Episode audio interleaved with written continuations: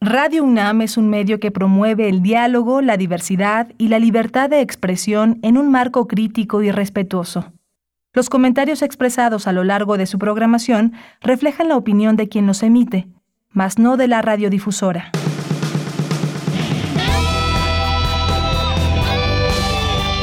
Prisma RU. Relatamos al mundo.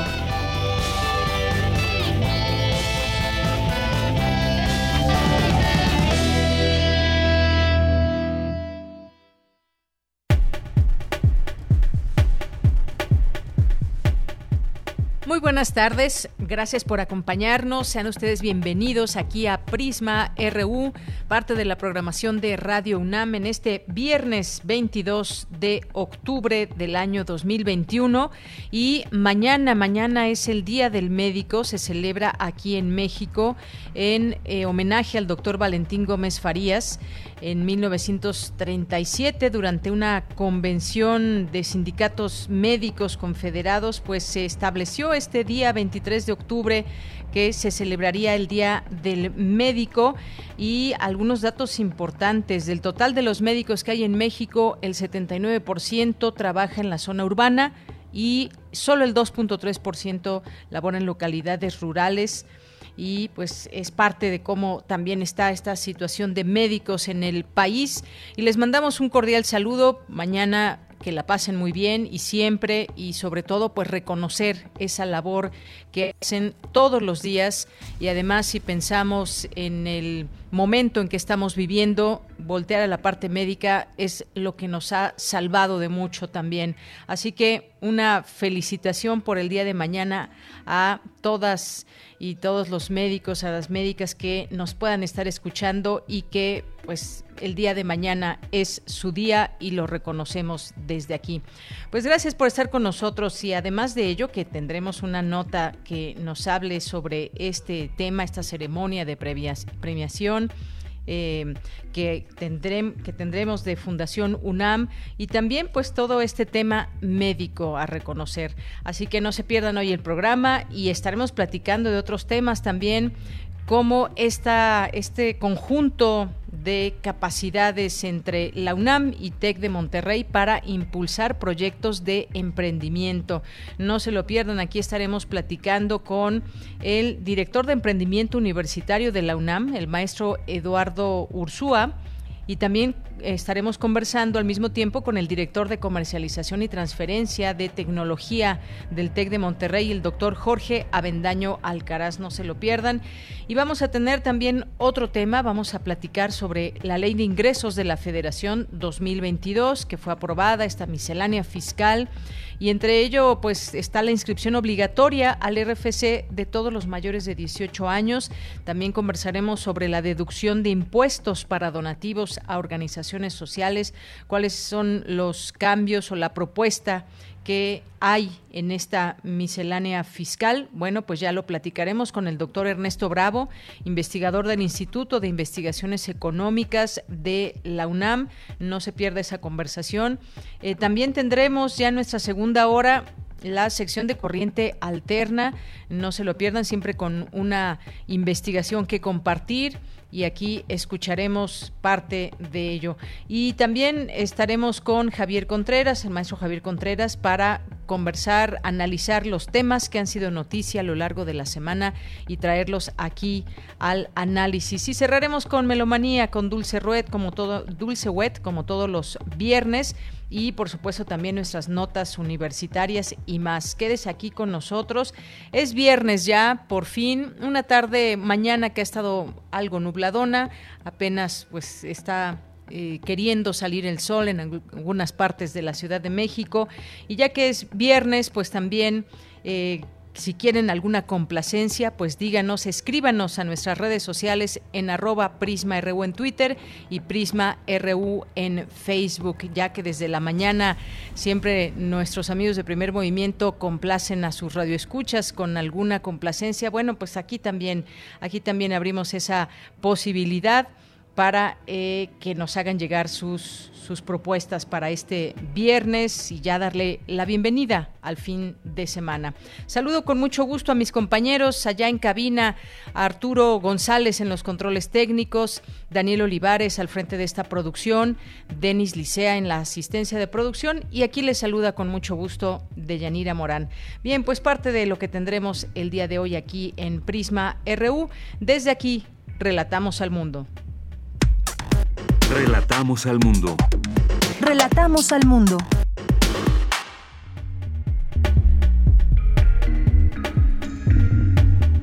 Es la una de la tarde con nueve minutos en la información universitaria. La salud pública, el cuidado del planeta y la educación superior son pilares de una buena convivencia social, señaló Dionisio Mid, presidente de Fundación UNAM, durante la entrega de la quinta edición de premios Consejo Farmacéutico Mexicano, Fundación UNAM.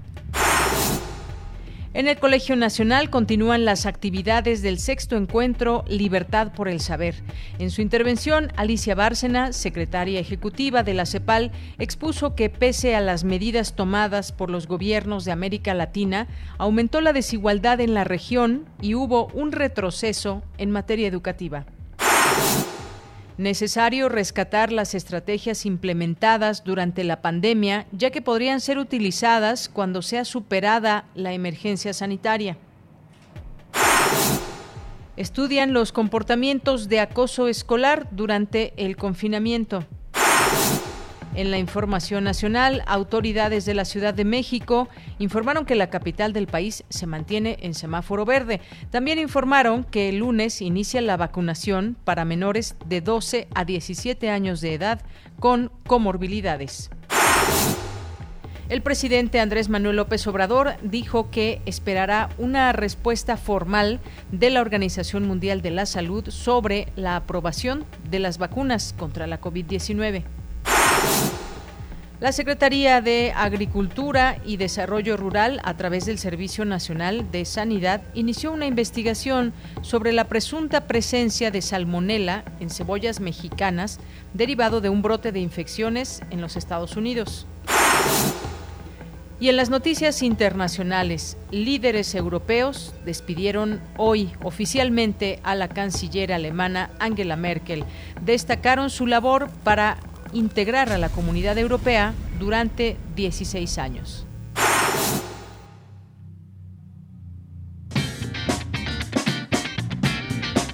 Hoy en la UNAM, ¿qué hacer y a dónde ir? Hoy inicia el festival Poesía en Voz Alta 2021. Recuperar desde la voz, que en esta ocasión se llevará a cabo de manera digital a través de las diversas redes sociales de la Casa del Lago Juan José Arreola. Disfruta de este viaje vocal, gestual y sonoro que contará con la participación de diversas personalidades de la música y la poesía nacional e internacional contemporáneas. El festival Poesía en Voz Alta 2021, Recuperar desde la voz, se llevará a cabo del 22 al 24 de octubre. Consulta la programación completa en casadelago.unam.mx. ¿Sabías que diversos países coinciden en que las primeras mujeres graduadas en estudios profesionales lo hicieron en el campo de la medicina y años después comenzaron a egresar las primeras mujeres en ciencias exactas, química, ingeniería y física? En México, la primera mujer en graduarse también lo hizo en el campo de la medicina. Para conocer más al respecto, te recomendamos el conversatorio Las mujeres en la ciencia, primeras mexicanas en las ciencias exactas, que forma parte de las actividades de la novena edición de la Fiesta de las Ciencias y las Humanidades. Este conversatorio se llevará a cabo hoy, en punto de las 16.30 horas, a través de la cuenta oficial de Facebook de la Dirección General de Divulgación de la Ciencia de la UNAM. Te recomendamos la serie Miocardio la génesis del sonido, espacio radiofónico que lleva a la audiencia el origen, historia, actualidad y exponentes de la música popular alrededor del mundo, ofreciendo un momento de distensión y apreciación de la música, una atmósfera sensorial para la comunidad radioescucha, con el fin de difundir la riqueza musical popular que existe en el planeta y dar voz a sus creadores. El programa de hoy estará dedicado a Cancamusa, cantante, baterista y compositora chilena. Miocardio, la génesis del sonido, se transmite todos los viernes a las 18.15 horas, con retransmisión los domingos a las 14.30 horas por nuestras frecuencias 96.1 de FM, 860 de AM y en línea a través del sitio www.radio.unam.mx. Y recuerda, si utilizamos cubrebocas, nos cuidamos todos.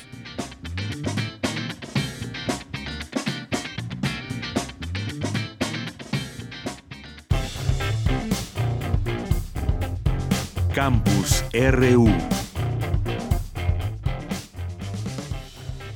Una de la tarde con 14 minutos entramos a nuestro campus universitario. En este viernes se lleva a cabo la ceremonia de premiación de la quinta edición del premio Consejo Farmacéutico Mexicano Fundación UNAM. Mi compañera Virginia Sánchez nos tiene toda la información. Vicky, muy buenas tardes. Adelante. Hola, ¿qué tal, Deya? Muy buenas tardes a ti y al auditorio de Prisma RU. Así es, pues, este, durante esta ceremonia de premiación de la quinta edición del premio del Consejo Farmacéutico Mexicano y Fundación UNAM para la Innovación Farmacéutica 2020, el director de la Facultad de Medicina de la UNAM, Germán Fajardo Dolci, agradeció la solidaridad, apoyo, cercanía y todo el trabajo a favor de los universitarios que desde el inicio de la pandemia de COVID-19 ha brindado la Fundación UNAM como los más de 800 mil kits de protección que otorgó a los miles de residentes de la universidad, lo cual dijo les permitió mantenerse activos a lo largo y ancho del país.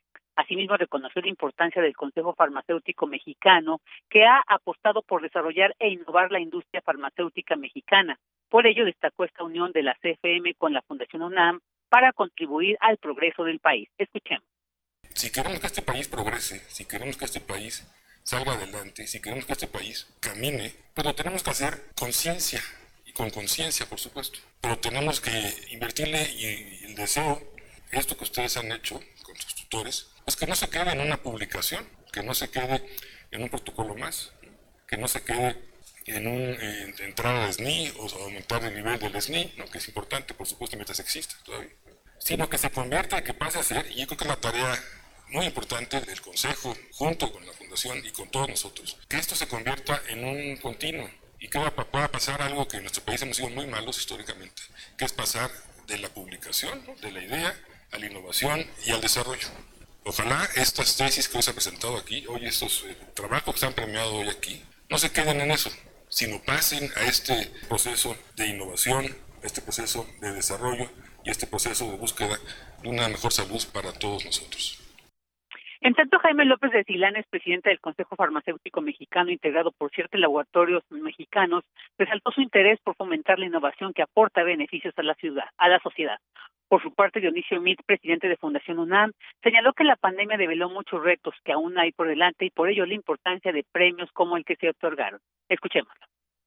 Desde el rediseño de nuestro sistema de salud pública hasta el desarrollo de fármacos que curen prevengan y mejoren la salud pública, incluso en temas de acceso y de equidad. Leía que hay algunos avances promisorios en el desarrollo de vacunas contra la malaria, la primera contra parásitos.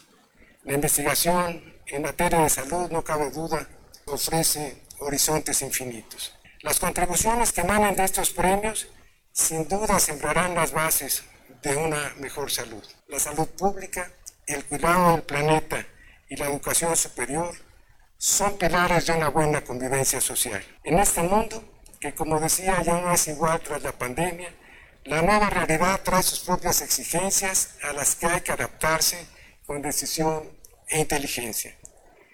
Y bueno, pues cabe señalar, mencionar que el primer lugar para nivel licenciatura fue para la tesis de formación de un material compuesto de nanotubos de carbono de riboflavina como propuesta de tratamiento de carcono Cotono de Elena Conejo Santiago. Para el nivel de maestría, el primer lugar fue para la tesis nanopartículas electromagnéticas como nueva forma farmacéutica de Sofía Nieves Casillas Popova. Y para el nivel de doctorado, el primer lugar fue para la tesis Síntesis de nuevo sistema tipo estrella y de endríticos para la liberación controlada de fármacos de Israel González Méndez. Pues enhorabuena para estos galardonados y de ella este es el reporte. Vicky, muchísimas gracias. Gracias por esta información y muy buenas tardes. Buenas tardes. Bien, pues vamos a continuar, pero antes también queremos invitarlos a este concierto virtual Día de la Médica y el Médico 2021 para este sábado 23 de octubre a las 6 de la tarde. Ya en nuestras redes sociales estamos por compartirles también esta invitación para que puedan disfrutarlo. La Facultad de Medicina de la UNAM, la Orquesta Sinfónica de Minería, que invitan a este concierto virtual por este día. Así que a todas, a todos los que estén mañana que sean médicos, que mañana celebren. Les mandamos desde aquí una felicitación, un abrazo. Aquí este programa que se nutre de tantas y distintas voces de médicas, de médicos que han estado aquí a lo largo, sobre todo de estos últimos meses, siempre, pero ahora mucho más con el tema de la pandemia y que han puesto a disposición su conocimiento, que han puesto a disposición toda su experiencia para compartir con nosotros su conocimiento. No quisiera mencionar alguno porque pues son, son muchos y muchas los que han estado en este espacio y pues muchas, muchas felicidades. Ahí dejamos también esta invitación al concierto virtual.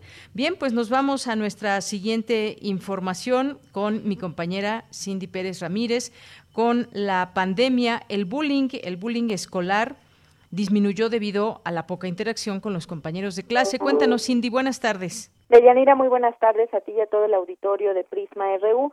México se encuentra en el primer lugar mundial en casos de bullying o acoso escolar, seguidos por dos países con altos indicadores de desarrollo como Estados Unidos y China, según un estudio mundial llevado por la organización no gubernamental internacional Bullying sin Fronteras.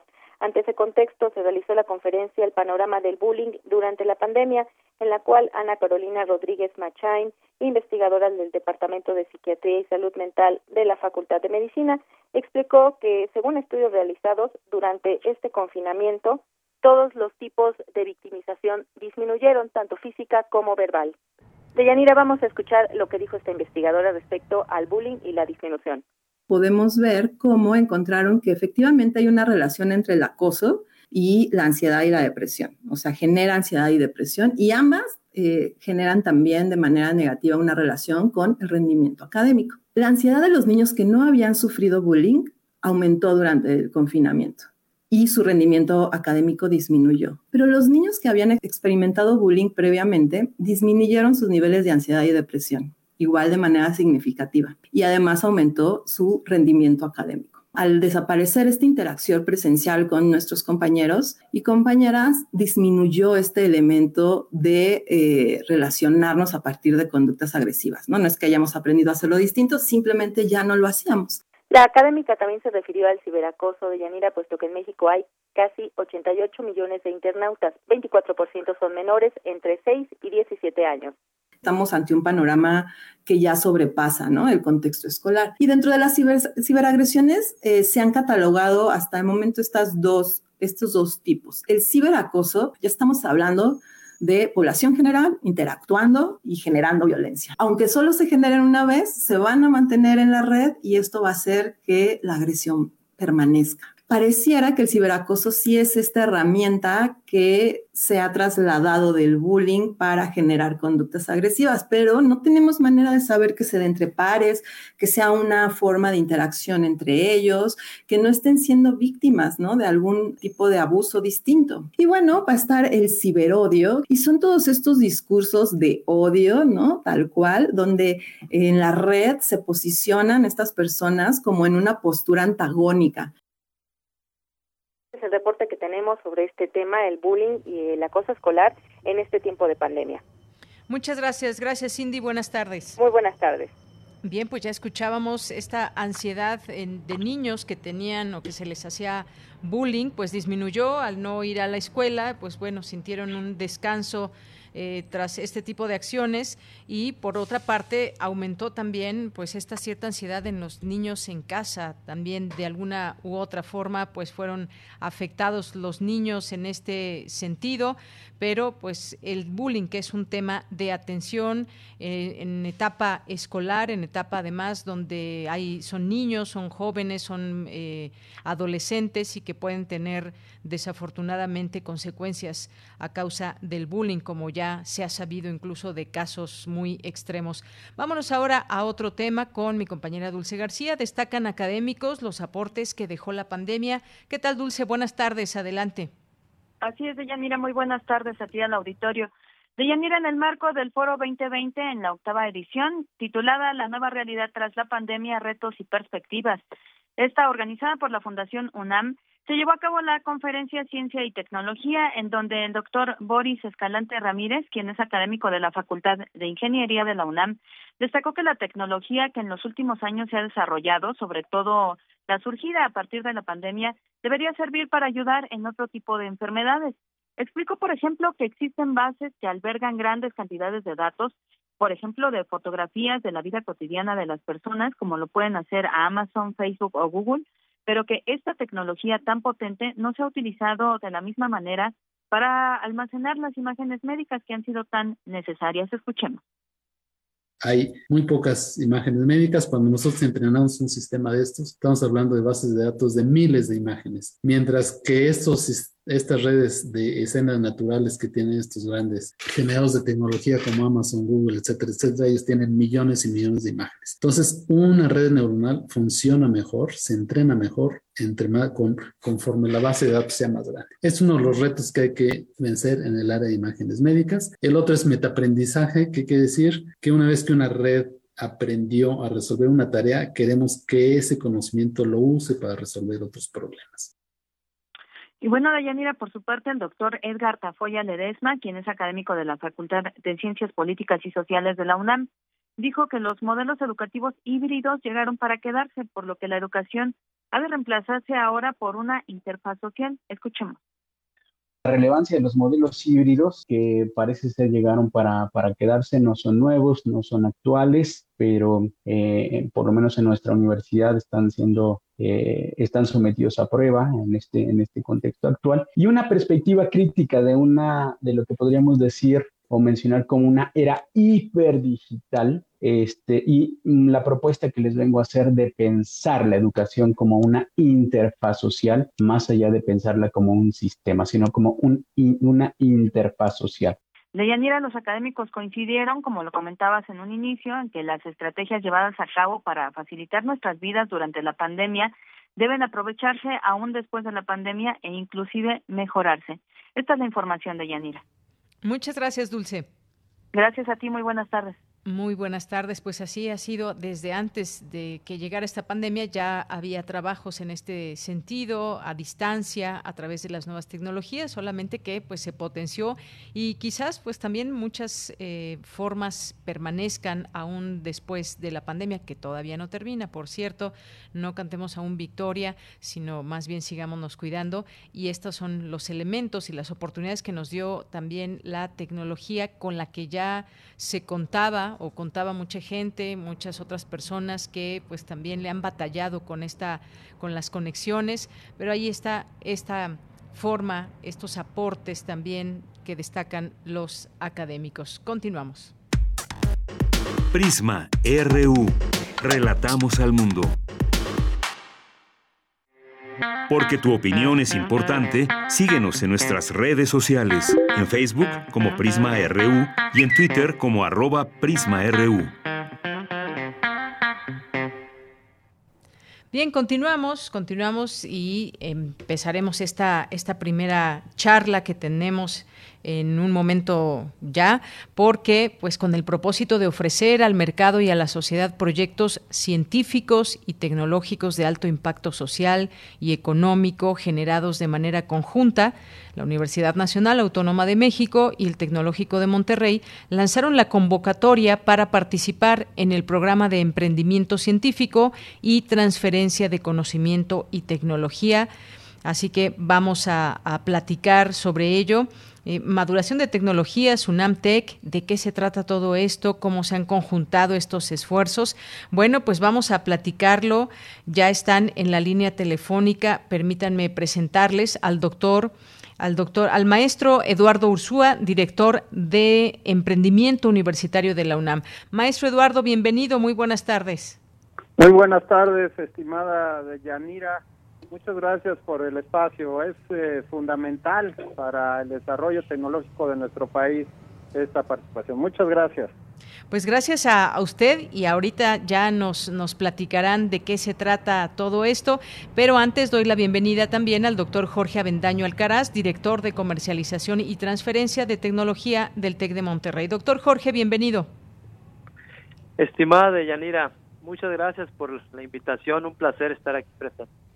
Gracias a ambos por estar aquí con nosotros. Pues platíquenos, por favor, sobre estos esfuerzos que se hacen UNAM, TEC de Monterrey, conjuntan capacidades para impulsar proyectos de emprendimiento. ¿Qué nos dice, maestro? ¿Qué, eh, ¿Cómo nos explica esta posibilidad? ¿De qué se trata? Bueno, la tradición de cooperación entre instituciones de educación superior, pues ya, ya tiene muchos años. Y no es de excepción entre el Tecnológico de Monterrey y la UNAM. En ese sentido, y derivado del convenio de colaboración que tenemos, el 18 de agosto pasado se lanzó la conformación de lo que llamamos el Consorcio de Investigación, Transferencia Tecnológica y Emprendimiento UNAMTEC, cuyo objetivo fundamental pues es llevar el conocimiento que se genera en las aulas, en los laboratorios universitarios, tanto del TEC como de la UNAM, para que lleguen, lleguen a la sociedad, resuelvan problemas, presenten soluciones ante las necesidades que tenemos eh, sobre todo en nuestro en nuestro país.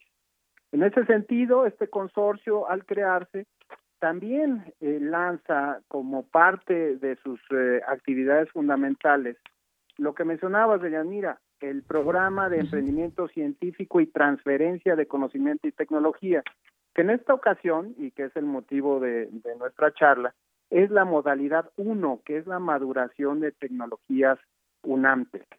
¿De qué se trata esto? Pues esto, en resumen, es los proyectos que se han realizado, proyectos de desarrollo tecnológico, eh, no solamente tecnológico, sino en el área de humanidades, que se hicieron de manera conjunta con investigaciones del TEI de la UNAM, puedan llegar a través de un proceso de financiamiento de las dos instituciones a un proceso de maduración que les permita llegar al mercado. ¿Cómo? A través de dos procesos fundamentales. Uno, el emprendimiento de base tecnológica, es decir, apoyando a aquellos académicos o inclusive estudiantes que quieren crear su empresa, o por otro lado, la licencia de estas tecnologías a la industria o algún interesado del mercado. Ese es el planteamiento inicial. Eh, pasaría la voz a, mi compañero Jorge Avendaño del TEC de Monterrey para que nos eh, abundara en la descripción de esta convocatoria. Claro que sí, maestro Eduardo Ursúa. Damos la palabra al doctor Jorge Avendaño Alcaraz para que nos platique más de esta iniciativa que, pues como sabemos, nos han explicado, nos ha explicado usted, impulsar, busca impulsar proyectos colaborativos de investigadores, profesores, eh, técnicos, académicos y alumnos. Adelante, doctor. Sí, muchas gracias, Deyanira y, este, mi querido Eduardo.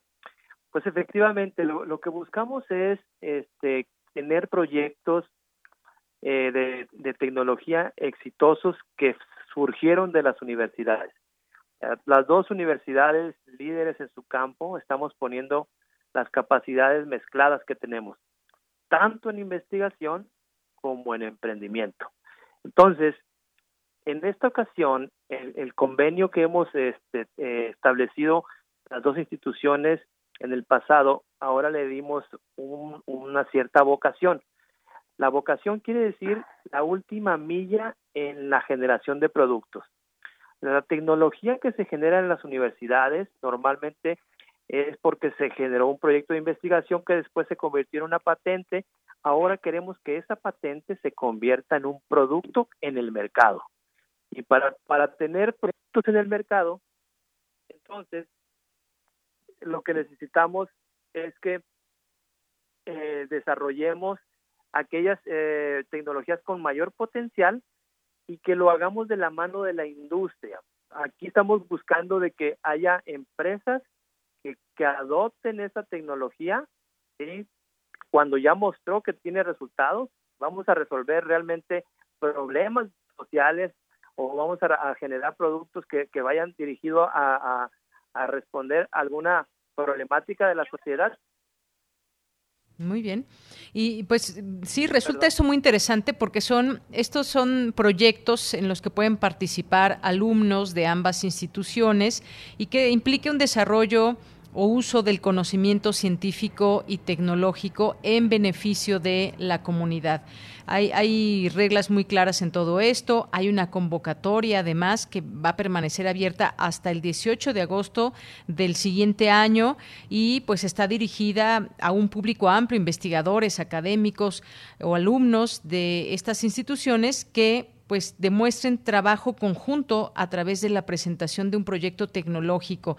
Y más o menos para que nos demos una idea de qué tipo de proyectos estamos hablando, me gustaría que nos compartan para que quizás quienes nos estén escuchando pues tengan ya algún proyecto avanzado, que sean eh, alumnos, académicos, investigadores de cualquiera de, de las dos universidades y que nos pueda, les pueda dar una idea de qué es lo que puede participar y que pueden inscribir, digamos, en este esta convocatoria, maestro? Sí, eh, definitivamente puede participar prácticamente cualquier proyecto, cualquier proyecto que sea realizado de manera conjunta, es decir, que tenga una contraparte en ambas eh, universidades. Ahora, eh, evidentemente son proyectos que ya traen un componente importante de propiedad intelectual, es decir, son aquellos que ya tienen un registro, a lo mejor una patente, un modelo de utilidad, que de alguna manera puede garantizar que se pueda comercializar esa tecnología. En este sentido, y para tener mayor información sobre los, eh, las áreas que de alguna manera inciden, tenemos abierta una página web que es consorciounamtech.mx. En esta página, que es la, página del, del consorcio como tal, se dan las líneas de acción que están eh, dirigidas o que estaremos atacando. Estas son fundamentalmente, eh, son enunciativas, más no limitativas, son sobre todo TIC, eh, temas de arquitectura, ingeniería, construcción, fintech, salud, energía, agua, turismo, biotecnología, alimentos, desarrollo sostenible, educación, entre otros muchos. Es decir, prácticamente cualquier proyecto que tenga un componente actual de propiedad intelectual o que sea propicio a protegerse a través de estos eh, procesos, es factible de participar. Ahora, por otro lado, y en el marco de la convocatoria, quisiera nada más puntualizar que es una convocatoria, si bien abierta hasta el 2022, tiene diversas etapas, es decir, algo que hemos llamado cohortes, que son cuatro etapas para el registro de los proyectos. La primera se cierra el 3 de noviembre, pero la siguiente estará abierta a partir de febrero del año que entra y así en cuatro etapas.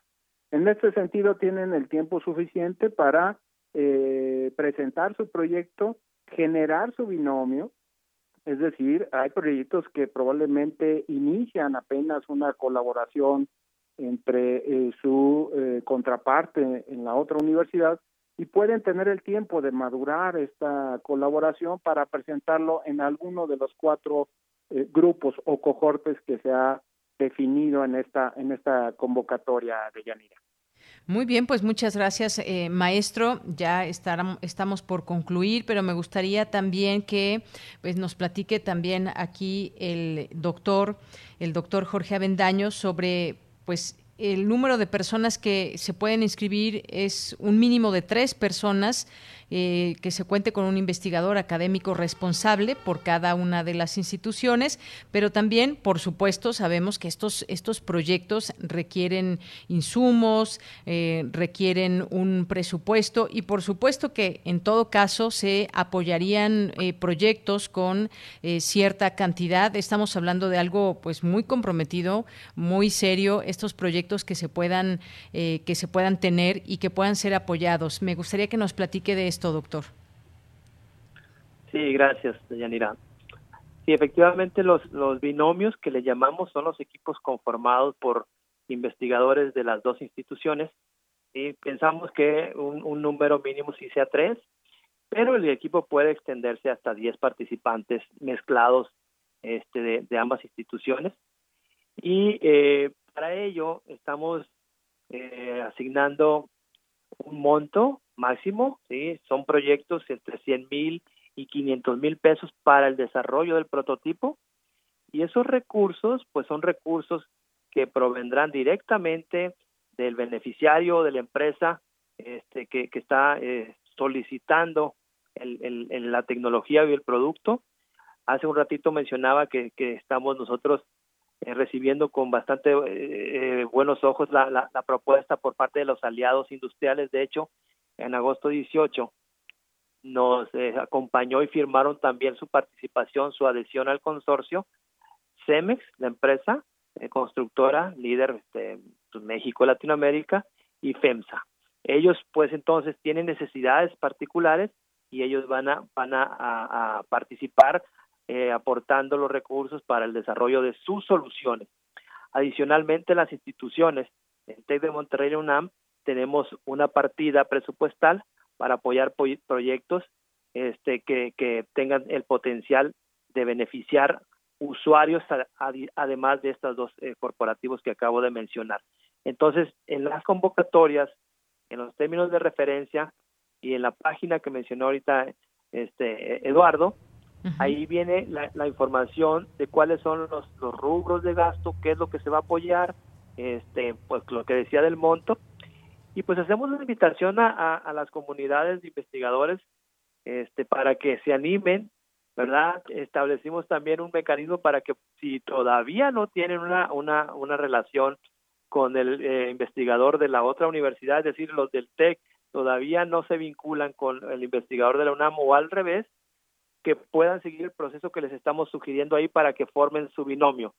Es decir, estamos muy entusiasmados porque esta oportunidad va a hacer que tengamos mayor conocimiento de las personas de una institución y la otra. Entonces, los, los pares afines en la especialidad se van a conocer mucho más y, y vamos a generar innovación de forma conjunta. Muy bien, pues esa es la labor que se destaca, este trabajo conjunto que se abre a todas estas posibilidades que nos han platicado de proyectos y quienes pueden participar en esa convocatoria y que entren a la página, conozcan detalles, inscriban su proyecto y seguiremos, por supuesto, en este tema para conocer más cada vez que sea necesario a través de este espacio. Así que, pues a ambos les agradezco mucho el haber estado con nosotros. Maestro Eduardo Ursúa, director de Emprendimiento Universitario de la UNAM. Muchas gracias. Al contrario, Deyanira, muchas gracias por el espacio y reiterarles en la página web consorcio unamtech.mx pueden consultar toda esta convocatoria y asimismo agradecer, agradecerle al programa de vinculación con egresados de la UNAM eh, que están aportando los recursos, es decir, los recursos para financiar esta iniciativa es eh, originada en los egresados, es decir, egresados de la UNAM que hacen aportaciones y que de alguna manera nos apoyan para que podamos seguir realizando estas actividades. Muchas gracias, Deyanira. Gracias a usted, maestro, y gracias, doctor Jorge Avendaño Alcaraz, director de comercialización y transferencia de tecnología del TEC de Monterrey. Muchas gracias. Igualmente, saludos, saludos desde Monterrey. Un, un enorme placer colaborar con la UNAM este, y estamos a la orden. Claro que sí, saludos hasta Monterrey, Nuevo León. Muchas gracias a ambos. Hasta luego. Continuamos. Prisma RU. Relatamos al mundo.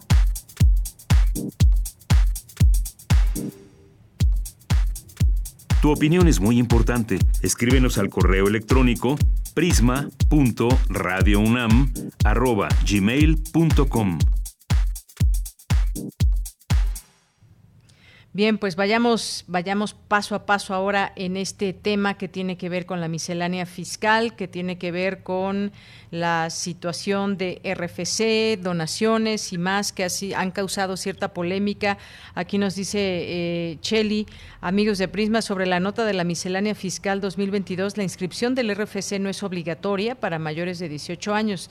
No hay penalización legal por no inscribirse lo han estado señalando representantes del SAT en múltiples entrevistas. Muchas gracias, ya lo comentaremos en este, en este momento. Seguimos recibiendo aquí sus comentarios y una que otra complacencia aquí que vamos eh, teniendo sus peticiones musicales. Pero vamos ahora a entrar ya de lleno en este tema que tiene que ver justamente con la miscelánea fiscal que eh, ya les decíamos al inicio y que sobre esto platicaríamos. Así que, pues, eh, se habla del RFC obligatorio, obligatorio o no, ahorita lo comentamos, algunos otros cambios fiscales que se deben de tomar en cuenta, la vigilancia en depósitos, el régimen simplificado de confianza, impuesto al valor agregado, el IVA y algunas otras cosas que puedan surgir como duda. Tenemos, tenemos ya en la línea telefónica al doctor Ernesto Bravo, que es investigador del Instituto de Investigaciones Económicas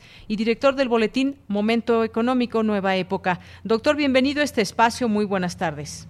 Buenas tardes, Deyanira. Pues aquí a tus órdenes. Buenas tardes a los radioescuchas. Gracias, doctor. Pues de entrada, ¿qué le pareció esta aprobación con las características que se conoce, sobre todo quizás eh, en ir entrando en estos temas que han causado cierta polémica, preguntas, dudas que hay sobre ello, como el RFC en mayores de 18 años? ¿Qué le pareció esta ley de ingresos de la Federación, esta inscripción obligatoria, yo decía del RFC, la deducción de impuestos para donativos a organizaciones sociales? Vayamos por partes. Le cedo el micrófono, doctor. Adelante. Bueno, Deyanira, comentarte que eh, pues la idea de este gobierno es no subir impuestos, pero eh, ante los compromisos de gasto tan abultados que tiene esta administración, bueno, pues se ve la necesidad de, eh, digamos, buscar fuentes alternas de financiamiento que no sean tampoco las de deuda. Eso explica un poco esta característica de esta miscelánea con tres grandes rasgos. El primero tiene que ver con el control. Efectivamente, se está, eh, por ejemplo, la obligación de informar eh, depósitos eh, de 15 mil pesos que estaba como obligación a un año, ahora es mensualmente se tiene que informar esto. El tema de los jóvenes de 18 años en términos de su incorporación al SAT, pues causó mucho ruido, finalmente se hacía por temas de control, pero ya quedó opcional, no se desaparece esa multa que sí en efecto era este eh, bueno, era un exceso a final de cuentas y queda opcional de tal manera que eh, pueden o no registrarse y no están sometidos a una al pago de una deuda, ¿no? Bueno, en este caso de una penalización.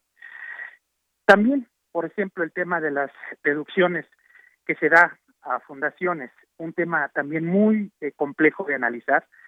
Técnicamente es eh, igual eh, complicado, pero somos parte de convenios internacionales y estos convenios pues exigen que México tenga también a su vez controles, ¿no? En ese sentido. Pero a final de cuentas, yo creo que es un tema polémico. La votación misma fueron 274 votos eh, a favor y 220 en contra, lo que habla de un tema muy complejo, pero eh, sin lugar a dudas, eh, imagínense recaudar entre, bueno, eh, establecer una bolsa de más de 7 puntos 88 mil millones de pesos entre impuestos e ingresos no tributarios es un monto importante. Está creciendo más de 8 puntos porcentuales eh, en términos reales la recaudación. Y bueno, todas estas medidas van en ese sentido. Eh, también comentar que cambia el régimen de incorporación fiscal por este régimen simplificado de confianza, en donde, bueno, pues sobre todo a los micro eh, contribuyentes en su calidad de persona física o moral, pues se relajan un poco las medidas y se facilita tanto su incorporación como su permanencia. Pero no deja de ser un tema sumamente polémico. Comentarles también que México asumió el acuerdo del G20 de hace dos meses, en donde las grandes empresas pues también están obligadas al pago al, al menos de un 15% de ICR, y en ese contexto es donde se insertan todas estas medidas en términos de compromisos internacionales, pero también necesidades de gasto que obligan al gobierno actual finalmente a estas medidas. Efectivamente. Y bueno, pues sí, fueron tres días de discusión ahí en la Cámara de Diputados. Finalmente se hizo esta, se llevó a cabo esta aprobación tanto en lo general y en lo particular. Eh, incluso pues ahí tuvieron algún enfrentamiento en la tribuna que fue muy sonado y también esta, el proyecto pues mantuvo la propuesta del Ejecutivo Federal de que los jóvenes mayores de 18 años se inscriban de manera obligatoria al Registro Federal de Contribuyentes a partir del primero de enero. Sin embargo, en este punto en particular, ya nos comentaban también de parte de nuestro radio escucha, se eliminó la, la sanción para quienes decidan no registrarse. Entonces, pues no será de esta manera obligatorio, pero es algo que, pues digamos, va empujando hacia allá para que se tenga esta posibilidad. ¿Esto qué, digamos, qué beneficios trae desde su punto de vista, doctor? Mire, eh, esto en parte ya se está haciendo o, va en esa dirección para los jóvenes que están insertos, por ejemplo, y reciben becas, ¿sí? Eh, ya algunas de estas becas pues requieren finalmente de un registro previo en Hacienda, ¿no? Entonces, eh, también, dada esa, ese contexto, pues es que quizás se optó por pedirlo, ¿no? El problema fue que la sanción pues no, no correspondía, ¿no? Están los jóvenes iniciando su vida civil a partir de los 18 años como ciudadanos y bueno, de entrada ya se enfrentan a una este restricción de esta de esta naturaleza, pues no, pues fue parte de lo que explica esta reacción. Pero también es importante que vayamos avanzando de Yanira en crear cultura fiscal. Es muy importante. Este país no va a salir adelante si no nos comprometemos finalmente como ciudadanos al pago de los impuestos. Y por supuesto, que es más por ahí por donde se explica esta medida, no prestarse finalmente tu condición de persona física o moral a este, pues a malos manejos, ¿no? Que un poco era la, el argumento de que están siendo los jóvenes utilizados para este, pues eludir el pago de los impuestos y finalmente pues también haciéndolos correr en riesgos. de tal manera este que es una forma de, controlar. Y eh, comentarte, Deyanira, que esta es una primera eh, aprobación de la miscelánea, ¿eh? Por ley, este, tiene también en el caso de la eh, ley de ingresos que será aprobada por el Senado. Viene una segunda revisión que se tiene como fecha límite el 31 de octubre. Entonces, finalmente no estamos todavía con la versión definitiva, a diferencia del presupuesto de egresos, que esa sí es prerrogativa de la Cámara de Diputados y que se tiene hasta el 15 de noviembre para aprobarlo, en el caso de eh, la ley de ingresos son las dos cámaras. Entonces, todavía es preliminar, no obstante, este proceso tan rijoso que eh, se pudo ver y una votación pues eh, un poco amarrada, ¿eh? porque no hubo ninguna abstención y fueron 274 votos a favor y 220. Entonces es un tema verdaderamente polémico, pero en el que necesitamos avanzar como sociedad y en términos democráticos. Esto que usted menciona de cultura fiscal sin duda es muy importante porque es, digamos, entender y comprender por qué se dan eh, o se pueden dar ciertos eh, cambios y cuáles son nuestros nuestras obligaciones como ciudadanos una vez que comenzamos, por ejemplo, en la vida eh, laboral y todo ese tema de los impuestos. también quisiera entrar, doctor, en este tema de que se mantuvo el tope en las deducciones a las donaciones que personas físicas hacen a las organizaciones civiles, quienes podrían dejar de percibir financiamiento para atender a personas de escasos recursos. ¿Esto qué tan importante, qué tan cierto puede ser? Hay organizaciones civiles que pues dicen que con esta nueva disposición estarían condenadas a la extinción y los más afectados serían los más vulnerables y que aquí se yergue toda una polémica en este sentido porque pues también qué pasa con esas donaciones, siempre está todo en orden. ¿Qué es lo que opina usted, doctor?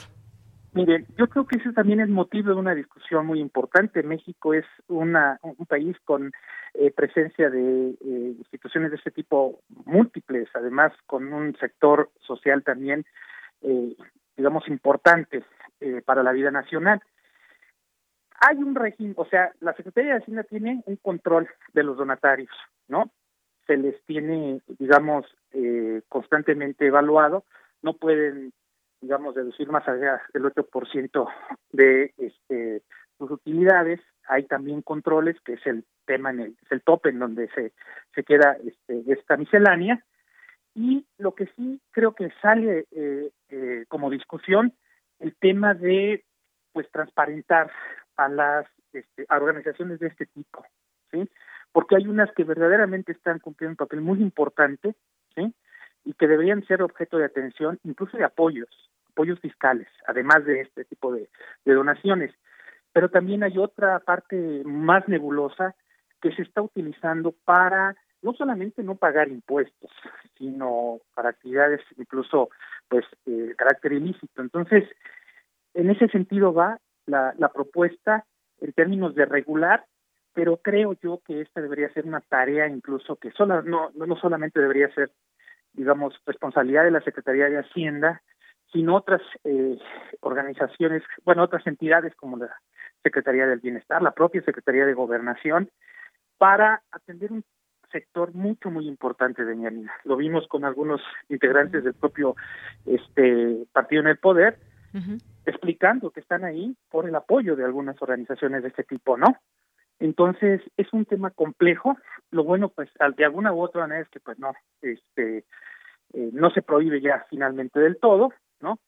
Pero eh, puede ser finalmente retomado el tema en la Cámara de Senadores para que, este, pues, se llegue a una posición, digamos, intermedia para que organizaciones que sí están comprobando finalmente sus funciones verdaderamente puedan seguir contando con el apoyo y, como le comento, incluso ser objeto de eh, apoyos, digamos, eh, mayores a los que con las eh, donaciones o con la reducibilidad de las donaciones se les da. De tal manera que yo creo que este es un tema que llegó para quedarse y lo vamos a tener que discutir bastante porque tiene aristas muy importantes y, y, pues no es solamente responsabilidad de la Secretaría de Hacienda eh, ver su, digamos, su funcionamiento, sino otras entidades, incluso la, la propia Secretaría de Gobernación, como le comento. Efectivamente, pues sí, ya, ya veremos. Se antoja que será una, una discusión amplia porque ya alzan la mano distintas organizaciones civiles, ponen este el dedo en la llaga en torno a que pues se verían afectadas con, eh, con esta situación, con estas nuevas reglas y pues los afectados serían los vulnerables para quienes se supone trabajan estas organizaciones civiles. Pero ya entraremos en su momento también en este, eh, en este tema y en este en esta situación que ya comienzan a verse esas distintas opiniones en torno a ello. Y está esta ley de ingresos también de la Federación para el ejercicio fiscal de 2022. Doctor, con esto pues nos, nos me gustaría hacerle esta última pregunta porque pues este proyecto de dictamen aprobado considera ingresos para el próximo año de 7 billones 88 88 mil 250.3 millones de pesos eh, y que pues darían un total de del total de tres billones novecientos cuarenta y cuatro mil quinientos veinte punto seis millones se prevé obtener del cobro de impuestos. Usted decía al inicio, este gobierno no quiere subir impuestos, es, ha sido lo que han señalado y sin embargo y sin embargo pues bueno también pues todo este tema de impuestos se tienen por lo menos los que hay se tienen que seguir pagando porque eso es una entrada muy importante para eh, en términos de, dinero. Y también pues quisiéramos y aquí se pone también otro punto en particular importante que todos paguen impuestos que todos desde el ciudadano común hasta las grandes empresas. Así es Deyanira. Eh, suben un 8% los ingresos en términos reales para este año 2022 y mantienen esta idea de no eh, crear nuevos impuestos o que no se incrementen más allá de la inflación. Eso, digamos, está en línea con lo que ellos desde el principio como gobierno establecieron. Sin embargo, este país tiene problemas fuertes de evasión y elusión fiscal. Se calcula entre un 20 y un 25%. El 20% eh, de evasión se calcula por ahí de IVA y 25% de ICR. Es un monto altísimo. para las condiciones eh, de país que, en las que estamos, pues es un lujo que no nos podemos dar. A mí me parece bien que antes de subir o de crear nuevos impuestos y subir los ya existentes, se haga este esfuerzo, particularmente eh, en términos de los deciles más altos de Yanina, ya lo hemos comentado en otros espacios, para que de esa manera se atempere la presión fiscal a las clases medias, que son las que han estado cautivas durante mucho tiempo y precisamente pues son las que de alguna manera, eh, bueno, pues trabajan, este, mantienen el mercado interno, e incluso dan em, em, empleo, ¿no? Porque ahí están las micro y las pequeñas empresas.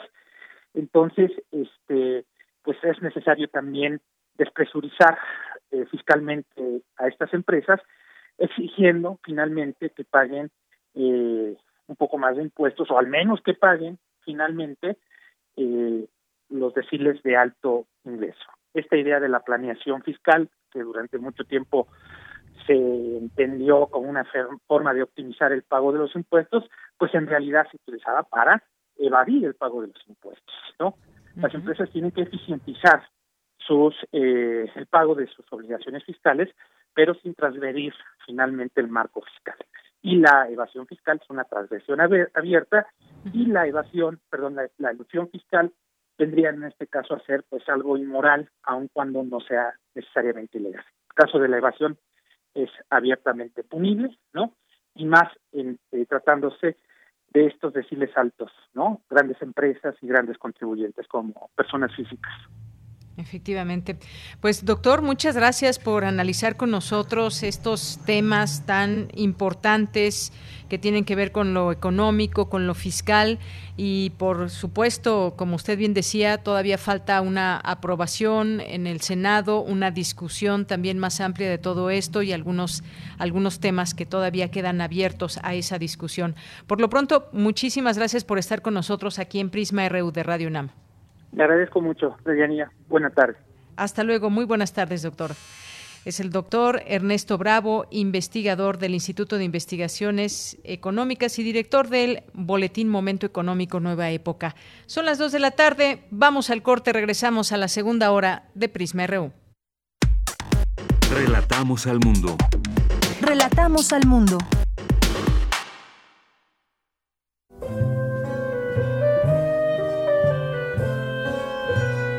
Gabinete de Curiosidades.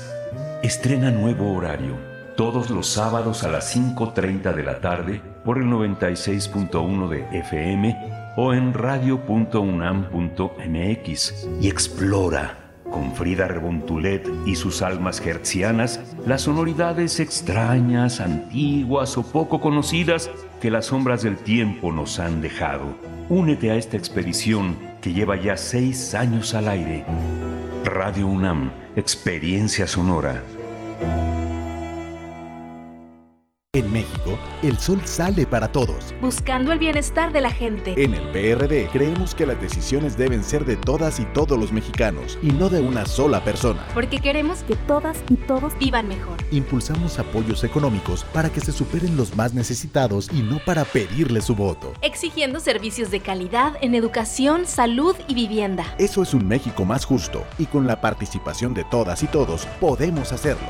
El sol sale para todos. PRD. A negativo. Murió por sobredosis de heroína. O positivo. Murió de un infarto causado por cocaína. B negativo. Murió al chocar en anfetamina. AB positivo. Murió por sobredosis de plomo al traficar. No importa qué droga química te metas, de todas formas te destruyes. Mejor métete esto en la cabeza. Si te drogas, te dañas. Si necesitas ayuda, llama a la línea de la vida, 800-911-2000. Para vivir feliz, no necesitas meterte en nada. Gobierno de México. Acciones UNAM 2021. Para enfrentar esta pandemia, las facultades de Psicología, Medicina y otras entidades académicas de la UNAM pusieron en marcha el programa Mi salud también es mental ante la COVID-19, que brinda atención psicológica de primer nivel a distancia para toda la población que lo requiera durante esta emergencia sanitaria. Han sido atendidos ya decenas de miles de pacientes. Acciones UNAM. Somos la Universidad de la Nación.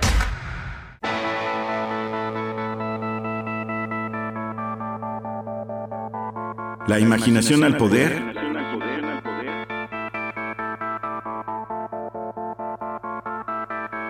Cuando el rock dominaba el mundo. Todos los viernes a las 18.45 horas por esta estación. 96.1 TFM. Radio UNAM, Experiencia Sonora.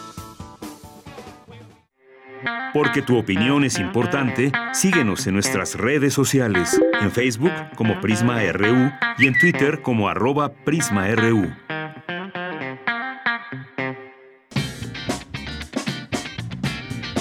Mañana en la UNAM, ¿qué hacer y a dónde ir? Recuerda que todos los sábados de octubre, Radio UNAM presenta una selección de Invasión Gerciana, serie dramatizada que adapta y actualiza de manera libre leyendas populares y relatos clásicos de la literatura del siglo XIX, centrados en los géneros de la fantasía, la ciencia ficción, la épica y el horror. Mañana, sábado 23 de octubre, no te pierdas el radiodrama El Enoch de Robert Bloch.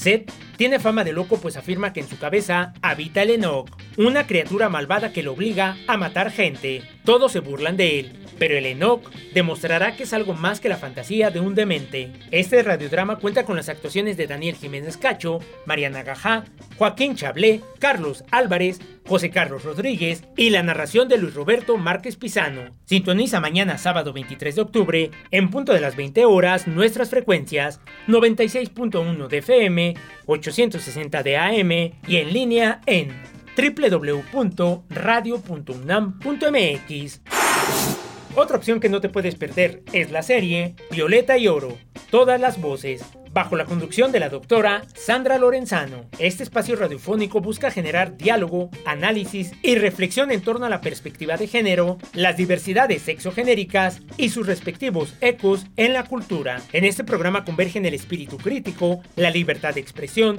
el rigor de la investigación, la creatividad del medio sonoro y la palanca transformadora de la Universidad Nacional. El espacio virtual no debería ser un entorno de acoso ni de control, sino de creatividad, comunicación y empoderamiento. Para lograrlo, es necesario reflexionar sobre nuestras prácticas y derechos digitales. Este domingo 24 de octubre, Violeta y Oro, todas las voces, tendrá como invitadas a Irene Soria, La Yes e Indira Cornelio, tres especialistas en seguridad y autocuidados digitales, quienes nos ayudarán a transitar hacia un espacio abierto a la imaginación, la resistencia y hacia una Internet feminista y diversa.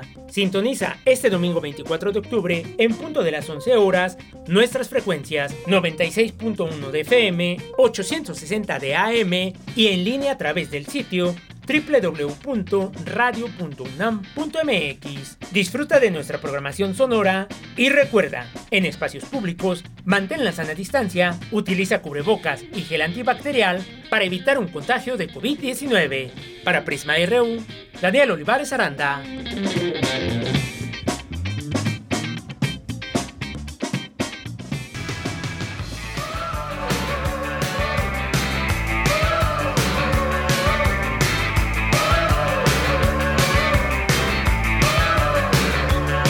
Middle of the road. He's trying to find me. I'm standing in the middle of life with my pants behind me. I got a smile for everyone I Bien, pues estamos escuchando a Pretenders in the Middle of the Road, una canción que nos pide David Castillo Pérez como complacencia para este viernes. Ahí está esta canción. David, esta canción de Pretenders, un grupo anglo-estadounidense y que, pues bueno, está una, una de sus canciones entre muchas otras conocidas. La dejamos correr un poco más. Para el auditorio de. Like fat guys jeeps through the city wearing big diamond rings and silk suits. Past corrugated tin shacks full of kids. Man, I don't mean a Hampstead nursery. But when you own a big chunk of the bloody third world, the babies Bien, pues muchas gracias por continuar con nosotros aquí en este en esta segunda hora de Prisma RU en el 860 de AM, en el 96.1 de FM, en www.radio.unam.mx a través de las aplicaciones para escucharnos a través de la radio. Muchos saludos a todas y a todos ustedes donde quiera que nos estén escuchando. Y pues vamos a a mandar saludos a quienes nos sintonizan en esta tarde. Agradecemos, por supuesto, de antemano esa comunicación que ustedes realizan con nosotros, que siempre nos da gusto conocer sus opiniones y comentarios. Eh, le mando muchos saludos, le mando muchos saludos a Diogenito, a Marcela Vargas. Eh, a Fernando J. Marcela Vargas como parte de la Unidad de Investigaciones Periodísticas, de Corriente Alterna. Le mandamos saludos y a todo el equipo, por supuesto, de Corriente Alterna. En un momento más tendremos este espacio con ellos.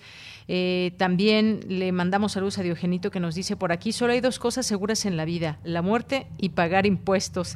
Si los mortales simples y llanos como uno lo hace, porque a las grandes empresas se les condonan o deducen muchas veces con sombrero ajeno, como los redondeos en tiendas departamentales, todos parejos, mínimo. Completamente de acuerdo. O, o qué tal irse a los paraísos fiscales y no pagar impuestos y después aparecer en los Pandora Papers y que todo quede solamente en un escándalo. ¿Quiénes están evadiendo impuestos? Quizás, pues por ahí ya las distintas autoridades del mundo y en cada país y con cada personaje que salió en esta en estas listas, pues que se pueda hacer algo si es que están cometiendo algún delito. Gracias, Eugenito. Diana nos dice eh, por aquí, bueno, Diana, que en 15 minutos estará con nosotros aquí como parte de Corriente Alterna. Efectivamente, Diana, en un momento te escuchamos. Alejandro Toledo, muchos saludos. Mayra Elizondo dice, definitivamente es preferible que todos aporten mediante el pago de impuestos de manera justa, en lugar de tener que estar dando apoyo extra a poblaciones vulnerables, que más bien parece caridad y se presta a la evasión. Lo deseable es que alcance con una recaudación óptima. Gracias, Mayra, por tu comentario.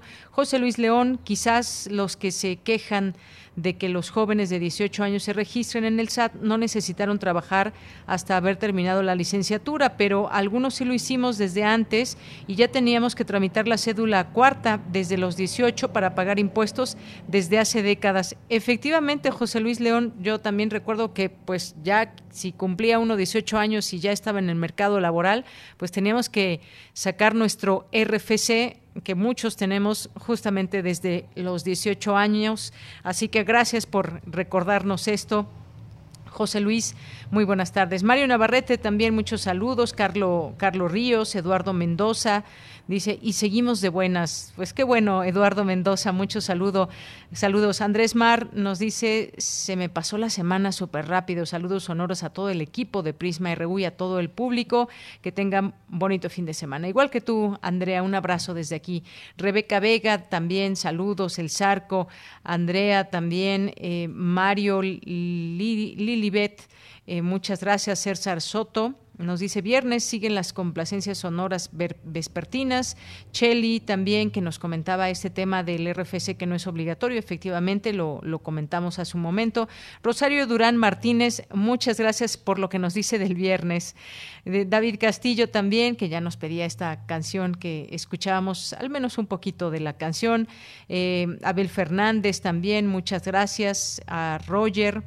Eh, gracias también que aquí están escuchándonos, a todos ustedes que están aquí pendientes y que van eh, poniendo aquí sus comentarios. Muchas, muchas gracias. Margarita Rosales también. Y aquí lo seguimos leyendo a lo largo de los siguientes minutos. Jorge Morán Guzmán nos dice, los grandes evasores fiscales son parte de la escoria de la humanidad. Perdón por la palabra, pero es muy molesto. Gracias, gracias Jorge. Mi tocayo de apellido, eh, Tania Esmeralda, también muchos saludos. Y Sara Alfi también le mandamos muchos saludos. Bueno, pues antes de irnos con la información, de nuestras reporteras, quiero leerles el siguiente comunicado de nuestra UNAM. La Universidad Nacional Autónoma de México ha sido siempre respetuosa de las distintas ideologías, corrientes del pensamiento, eh, posiciones políticas y opiniones expresadas por integrantes de su comunidad de sus egresados o por cualquier persona.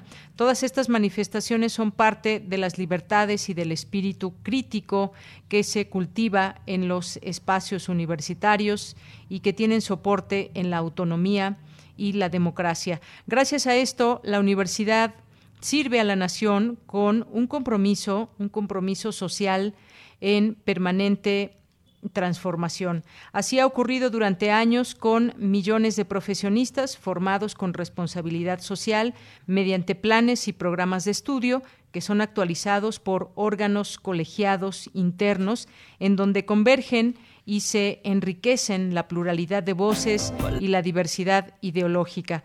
El compromiso y solidaridad históricos de la Universidad Nacional con la nación es incuestionable.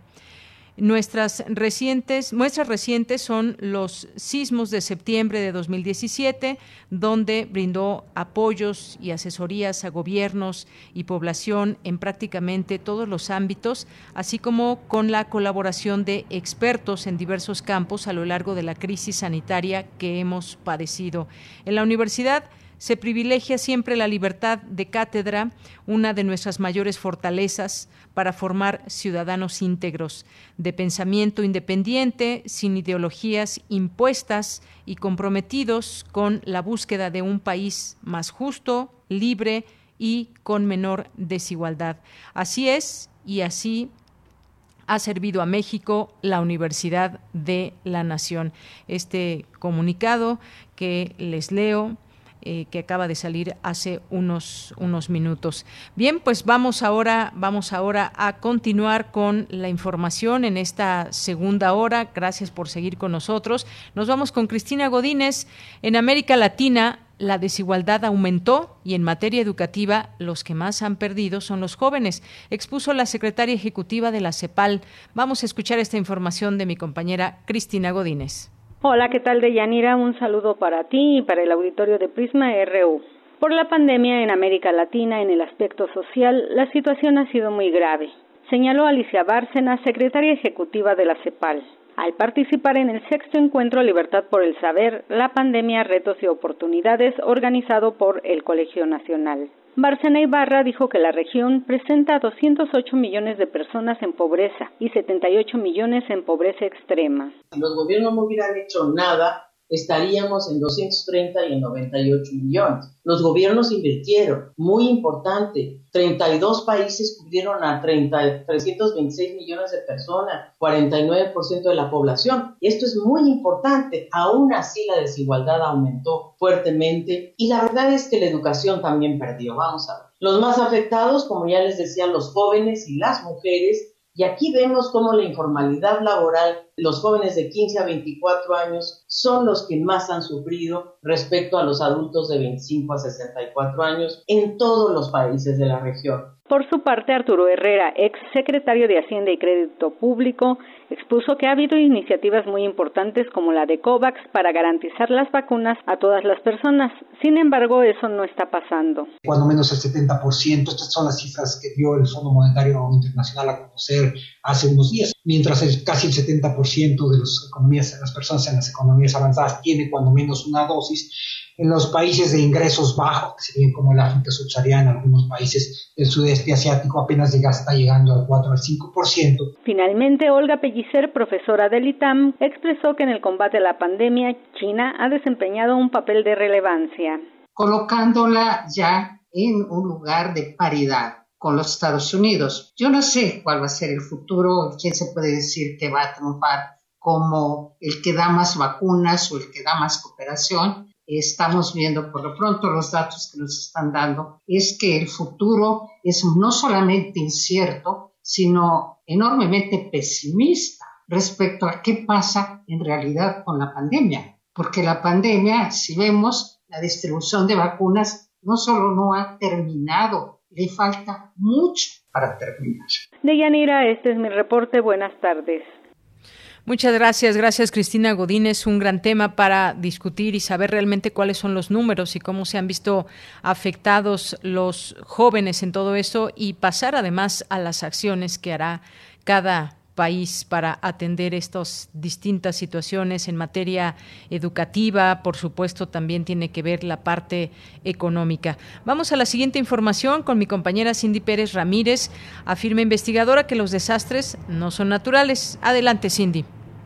¿Qué tal, Deyanira? Muy buenas tardes. Iracema Alcántara Ayala, del Instituto de Geografía, señaló que amenazas como los sismos, tsunamis y erupciones volcánicas que tienen origen natural se convierten en devastaciones porque existen sociedades vulnerables expuestas a ellos. Las inundaciones, sequías y deslizamientos de tierra son socionaturales, pues la actividad humana incorrecta está relacionada con su ocurrencia. Durante la conferencia a distancia Desastres hacia la comprensión y concientización del riesgo y su inaplazable reducción, detalló que en las últimas décadas hemos sido testigos de las consecuencias de las adversidades, tanto en países de economías avanzadas como Japón y Estados Unidos, así como en aquellos con mayor desigualdad y pobreza como Haití. La Oficina de las Naciones Unidas para la Reducción del Riesgo de Desastres dio a conocer que el número e impacto económico de los desastres ocurridos en las primeras dos décadas de este siglo duplicaron los ocurridos durante los dos últimos decenios del siglo pasado.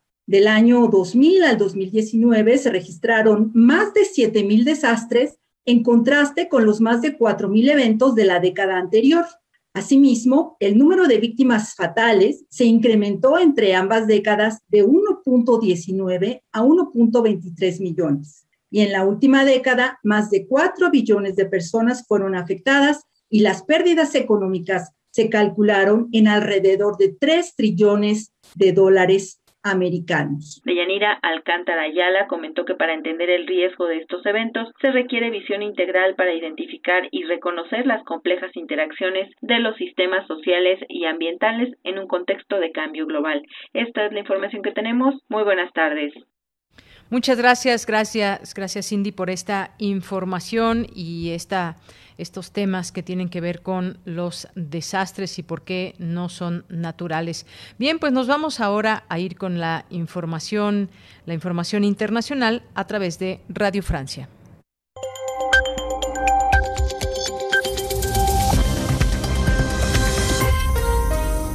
Hola a todos, bienvenidos a Radio Francia Internacional en este viernes 22 de octubre. Carmele Gayubo. El que fuera responsable de los servicios de inteligencia venezolanos bajo las presidencias de Chávez y Maduro seguirá por el momento en una cárcel en España. La Audiencia Nacional Española dejó hoy en suspenso la extradición de Hugo Carvajal, alias El Pollo, a Estados Unidos por un defecto de forma en un anterior auto. Hugo Carvajal, general retirado, es solicitado desde hace años por Washington por sus supuestos vínculos con el narcotráfico y con la exguerrilla colombiana de las FARC. Lluvia de aplausos a Angela Merkel en Bruselas. Los líderes de la Unión Europea rindieron homenaje a la canciller alemana que hoy asiste a su última cumbre europea antes de su salida del poder. Esta es su cumbre 107 después de 16 años a la cabeza del gobierno alemán. Los representantes de los países miembros de la Unión elogiaron el sentido del compromiso y de la negociación de Angela Merkel. Alexander De Croo, primer ministro belga. Es alguien que durante 16 años realmente ha dejado su huella en Europa, ayudándonos a los 27 a tomar las decisiones correctas con mucha humanidad en momentos que fueron difíciles. Sí, esta es claramente una cumbre histórica y obviamente esperamos tener un nuevo canciller que juegue el importante papel que desempeña Alemania en la construcción europea. Mientras en Berlín miles de jóvenes se concentraban esta mañana en el centro de la capital alemana para presionar al futuro gobierno de coalición que sucederá al de Angela Merkel a que adopte medidas contundentes contra el cambio climático para los miembros del movimiento Viernes por el Futuro, organizador de esa manifestación, las medidas que contemplan los negociadores de la futura coalición son insuficientes. El gobierno chino le pide al presidente estadounidense que sea prudente en sus declaraciones. Ayer Joe Biden, después de que aviones caza chinos intensificaran el sobrevuelo de Taiwán, afirmó que Estados Unidos defendería la isla si fuera atacada por China, que la considera parte de su territorio. Y la crisis energética en Francia, el primer ministro Jean Castex anuncia una ayuda de 100 euros a fines de año para aquellos que ganen menos de 2.000 euros netos al mes para paliar el efecto del aumento de precios. Relatamos al mundo. Relatamos al mundo.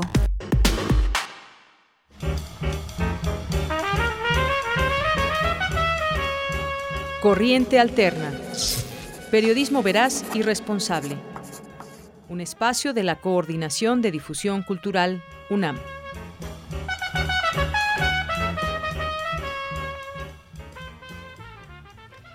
Bien, pues estamos ya aquí en Corriente Alterna, unidad de investigaciones periodísticas, y nos acompaña el día de hoy Diana Hurtado como parte de esta unidad. ¿Qué tal, Diana? ¿Cómo estás? Muy buenas tardes. Hola, hola, buenas tardes. Muchísimas gracias por el espacio. Pues qué gusto escucharte y platícanos lo que vamos a escuchar hoy, más allá de que podamos leerlo, por supuesto, a través de la página de corrientealterna.unam.mx.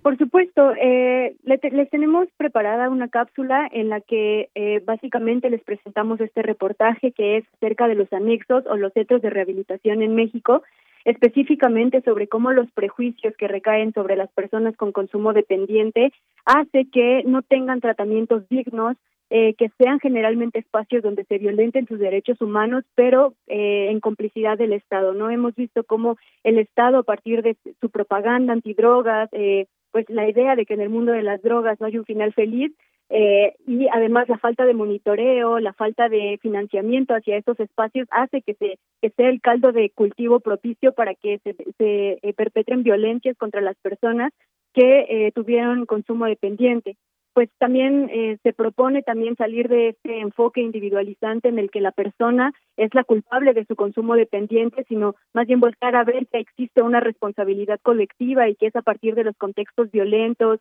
generalmente precarizados, los que son, digamos, los idóneos para que se desarrolle un consumo problemático, ¿no? Entonces es una invitación para reflexionar sobre cuál es la responsabilidad colectiva, cuál es la responsabilidad del Estado en materia de consumos dependientes y cómo podemos proponer nuevas alternativas más comunitarias para acompañar a estas personas que tienen eh, esta problemática. Bien, pues todo un tema, un gran tema. Esto que mencionas es muy importante. Muchas ocasiones se ve incluso, pues, eh, de una manera que afecta aún más a las víctimas de un consumo eh, dependiente y pues hay que entender también la responsabilidad colectiva de todos los ámbitos, desde, desde la familia, las propias autoridades también, y qué enmarca estos consumos dependientes. Así que, pues si te parece bien, Diana Hurtado, vamos a escuchar este trabajo que nos han preparado y regresamos, y regreso contigo. Perfecto. Adelante. La prohibición de las drogas ha derivado en imaginarios sociales que afectan la vida de las personas consumidoras. Estos prejuicios, llevados a la política pública, orillan a quienes padecen de consumos problemáticos o dependientes a sustancias a tomar tratamientos en centros de rehabilitación donde sus derechos humanos no están plenamente garantizados. Caí en esa donde una vez se oye feo y todo eso. Me dijo un padrino que se llamaba Vicente o se llama. Y todavía me dijo, ¿quién es un capuchino? Y otra de ¿no? Todavía de pendejo le dije, pues sí, ¿no? Y como ahí hacemos el baño en botes de 20 litros del, del, dos y, de la pipí en, los botes, pues ¿qué creen que metieron un vaso así? En la mierda y otro en los miedos. Y me lo hizo tomar, que ese era un capuchino, que si no me lo tomaba iban a sacar a la güera, que era un palo bien grueso, con ese me iban a pegar. ¿Y qué crees que me lo tuve que tomar? Él es Alejandro Acosta, mejor conocido como Gallina a sus 38 años, cuenta haber estado en 100 anexos, recibiendo, en algunos de ellos, castigos y violencias que recuerda a la perfección. Los estigmas hacia las personas dependientes hacen que al resto de la sociedad no le importen las violencias que pueden llegar a sufrir. Habla Angélica Ospina, profesora e investigadora del programa de políticas de drogas del CIDE. Ese estigma, digamos, estas ideas de que tienes un problema necesariamente, ¿no? O de que eres delincuente o tienes un problema con la ley, hace que, que, pues se violen nuestros derechos, ¿no? Entonces, por ejemplo, todos los derechos, pero era usuario de sustancias, era usuario de, no sé, de cristal. Entonces, pareciera que eso lo hace como, como menos víctima, ¿viste? O, o como, como que de alguna manera importa menos.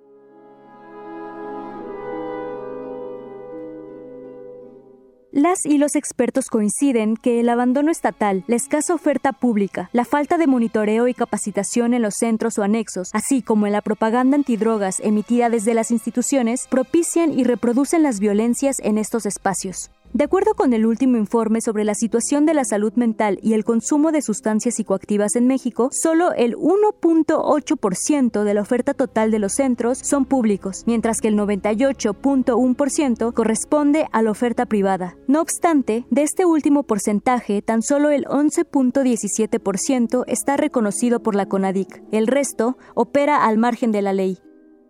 Una vez inclusive en un grupo que se llamaba Regla 62, ahí en San Lorenzo de Sonco, hicieron los padrinos un, operativo, ¿no? Aquí iban a revisar. Y encontraron en la basura este, verduras.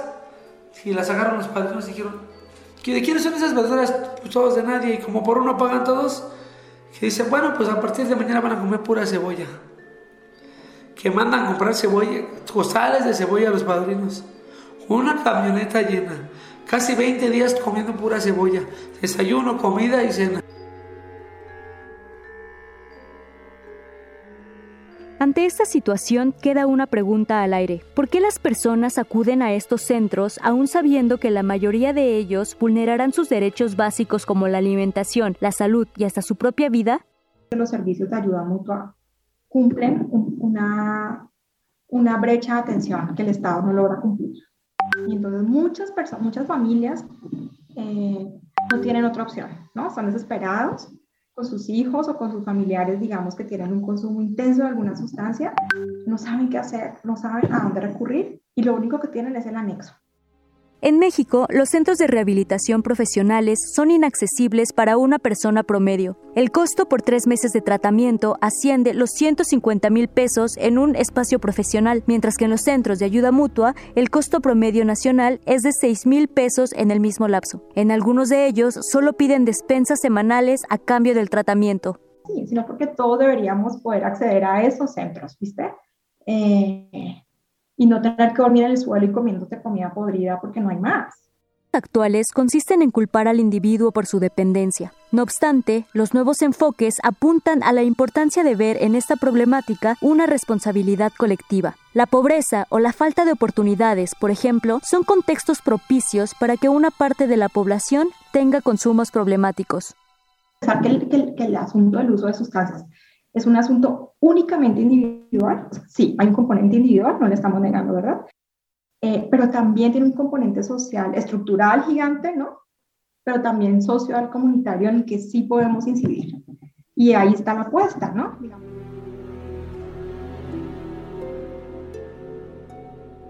Con este nuevo enfoque las preguntas cambian. ¿Cómo intervenir en las comunidades para ayudar sin estigmatizar? ¿Cómo educar sobre drogas más allá de prohibir? ¿Cómo evitar la violencia en los centros de tratamiento? Lo anterior deja claro que en materia de consumo dependiente aún falta mucho por hacer.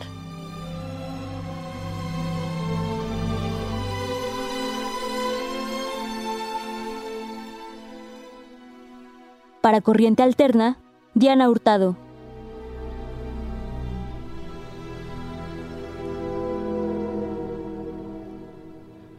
Vaya, Diana, qué reportaje, eh, pues con que nos deja nos deja pensando sobre toda esta situación que ya introducías al inicio de este trabajo periodístico, que es un anexo, sabemos más allá de que pues es un lugar donde acuden personas con problemas eh, de algún tipo de, de consumo, realmente muchas veces eh, las familias saben realmente dónde están enviando a su familiar con tal de pues de, que alguien se haga cargo de esa persona. Son muchas situaciones y terribles este este testimonio que escuchábamos y cómo se violentan los los derechos de las personas, los derechos a la tan básico como a la alimentación. Y, y qué pasa en estos lugares si realmente ayudan en algo o, la situación se pone peor aún.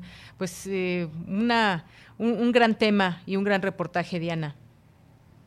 Sí, muchísimas gracias. Pues eh, justo lo que mencionan muchas expertas es que la solución no es como tal clausurar estos centros, sino más bien que el Estado se responsabilice y los acompañe porque al final, como menciona la experta, cubren una, eh, una brecha que el Estado no está proporcionando, porque como ya lo mencionó, eh, se mencionó en la cápsula, solo 40 centros residenciales son públicos y el resto son privados. Entonces, si bien sí cumplen esta brecha y muchas personas acuden a estos espacios porque son mucho más económicos que los espacios profesionales, pues ahí queda como la, la, la, pues la presión al Estado para que para que genere eh, capacitación, para que dé financiamiento, para que ayude a las personas o ya a estos centros como tal para que no violen los derechos humanos de las personas, que cabe destacar que no es en todos los centros, pero sí en una gran cantidad de ellos que por supuesto no están reconocidos por la CONADIC. Efectivamente, y cómo se trabaja o qué es lo que realmente se hace ahí dentro, si hay algún objetivo en particular y cómo se trata estos a estos distintos eh, mujeres, hombres que puedan llegar a estos estos lugares, pues nos has acercado un poco a lo que puede significar el estar ahí dentro y todas las vejaciones por las que pasan. Y seguimos pensando también en este tema de la información, la prevención, las campañas que se puedan hacer desde, desde los gobiernos, pero sobre todo también comprender este tema y no es, no es eh, dirigir esa, eh, esa animadversión a quien tiene ya un problema de adicción, sino también ver en su entorno, el entorno tiene que ser eh, tomado en cuenta también y pues ir restituyendo ese tejido social que en algún momento se pierde para que alguna persona pues eh, se olvide y se entregue quizás a, manos de algún tipo de droga. Pues muchas gracias Diana, gracias por haber estado aquí. ¿Quieres despedirte con algo más? No, muchísimas gracias también, seguir agradeciendo este tipo de espacios para posicionar estos temas y hacerle la invitación a las personas a que eh, lean este reportaje. Es un reportaje muy interesante, eh, desde mi perspectiva sí ayuda como un poco a romper estos estigmas y generar nuevas propuestas e incluso nuevas preguntas en torno al, al problema del consumo dependiente para salir de la, de la individualización que generalmente se hace y pensar más en soluciones colectivas. Efectivamente, pues hacemos esta invitación, dejamos esta invitación que bien dices para conocer todo este reportaje a detalle a través de su página de corrientealterna.unam.mx. Muchas gracias, Diana, y muy buenas tardes. Muchas gracias. Hasta luego. Hasta luego. Relatamos al mundo. Relatamos al mundo.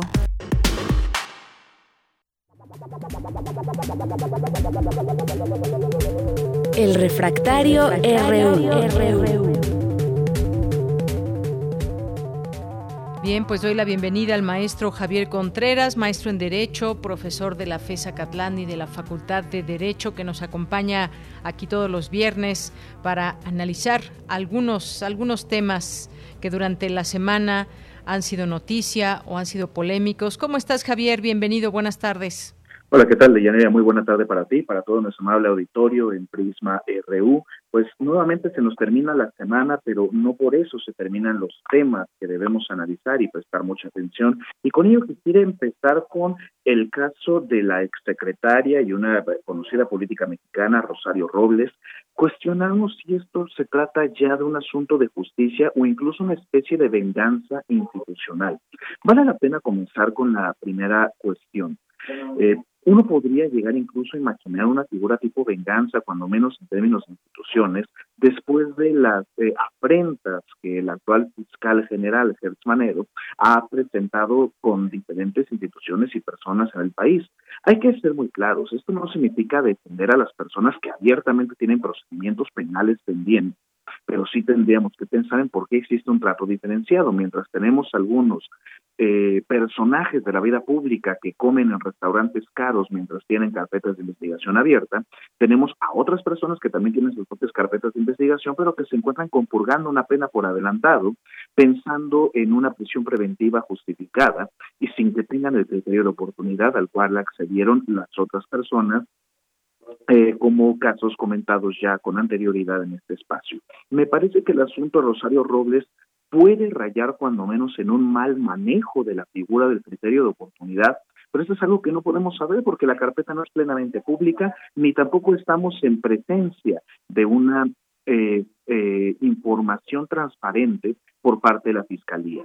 Todos los documentos de transparencia que se han solicitado están eh, testeados, todos están oscurecidos y no tenemos una claridad de si efectivamente Rosario Robles ha logrado compartir información relevante con la Fiscalía para poder así acceder al criterio de oportunidad. ¿Qué es esto? Que se pueda compurgar su pena, ya sea desde la prisión domiciliaria o incluso estando en un proceso abierto, como el caso también de Emilio Lozoya, poder enfrentarlo en libertad, cuando menos con el límite de eh, no tener que salir del país. La presión justificada para Rosario Robles se menciona que se justifica precisamente en la posibilidad de que haya escape de la República para no brindar cooperación procesal con las autoridades. Creo yo que esto ya ha sido rebasado, pero el juez determinó que siguiera todavía su proceso con pena corpórea y esto en todo caso parece también motivado desde las acciones de la Fiscalía. Debemos ver cómo avanza el resto del caso. Efectivamente, cómo avanza el resto del caso, pero pues hubo mucha expectativa en estos días con respecto a si podría abandonar el penal donde se encuentra. Y bueno, pues Javier, también tenemos otro, otro tema que tiene que ver con las vacunas, estos llamados que hace ya cada vez más frecuentemente el presidente López Obrador a la Organización Mundial de la Salud en que pues autoricen todas las vacunas que se están poniendo en el mundo y entre ellas pues dos que entre ellas eh, estas dos se están poniendo en México en otras partes del mundo y que no han sido aprobadas aún por la Organización Mundial de la Salud que son la vacuna Sputnik V y la CanSino Biologics. ¿Qué nos puedes decir sobre este tema?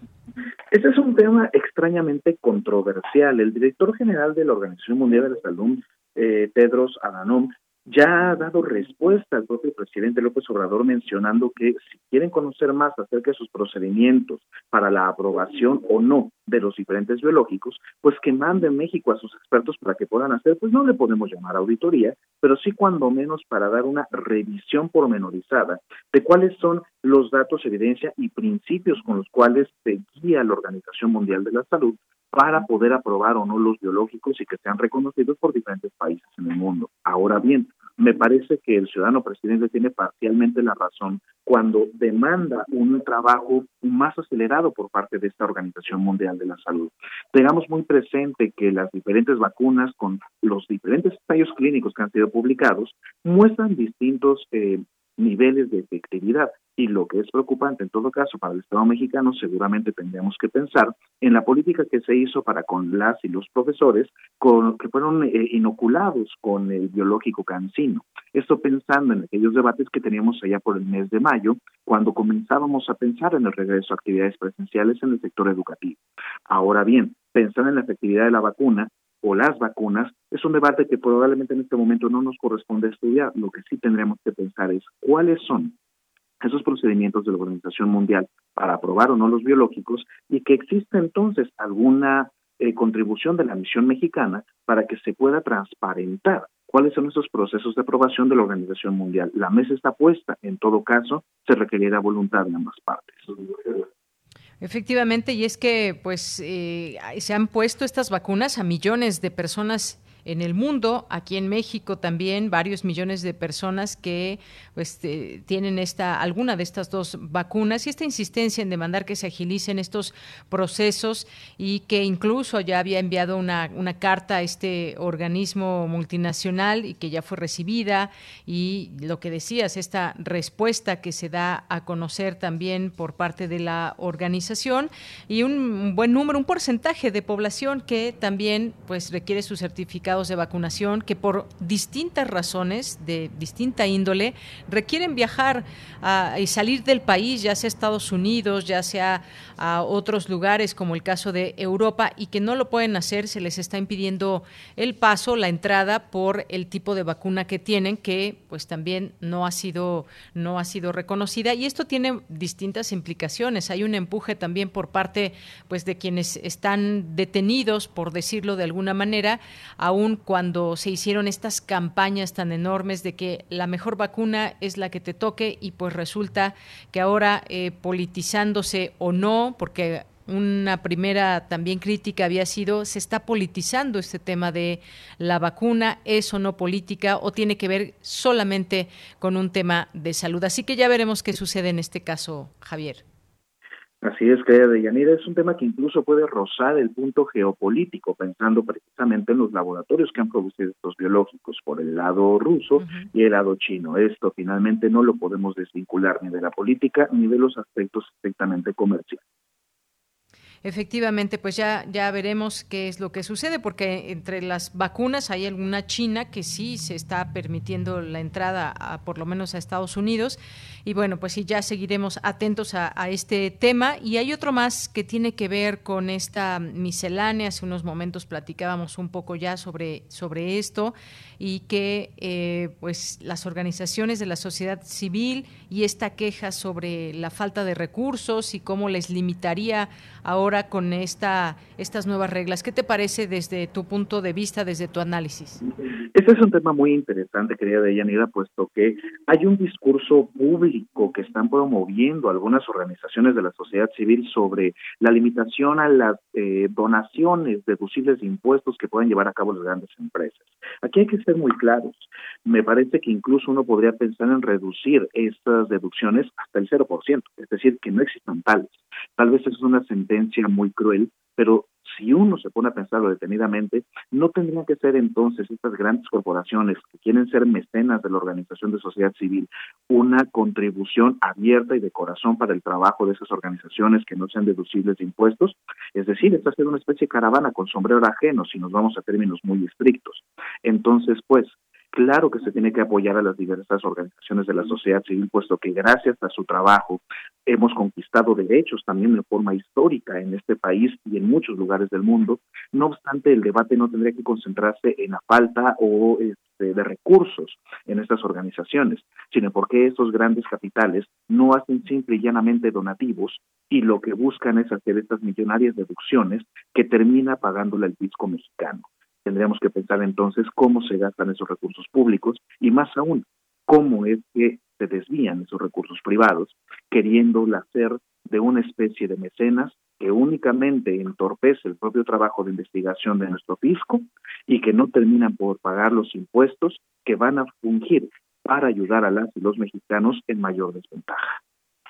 Y, además nos deja también como con esta sensación de tener esta claridad si se vuelven negocios o no, porque esto no debería ser un negocio. Estas distintas organizaciones pues tienen también planteamientos al interior de transparencia, cómo utilizan estos, estos fondos o quiénes son quienes encabezan estas distintas eh, organizaciones. Eso me parece también muy importante y que pues mm, en muchas ocasiones que se ha llegado a tener en cuenta que a veces pues se tienen grandes recursos pero no se refleja en las actividades y otras que son impecables que pueden tener un uso y un apoyo a comunidades vulnerables también muy muy claro y muy perceptible en todo esto. Hay que hablar también de estas de estas partes y quizás no sé pueda haber algunos ejemplos por ahí. No sé si tenga que ver eso también con eh, fundaciones cuando fundaciones han habido o que se crean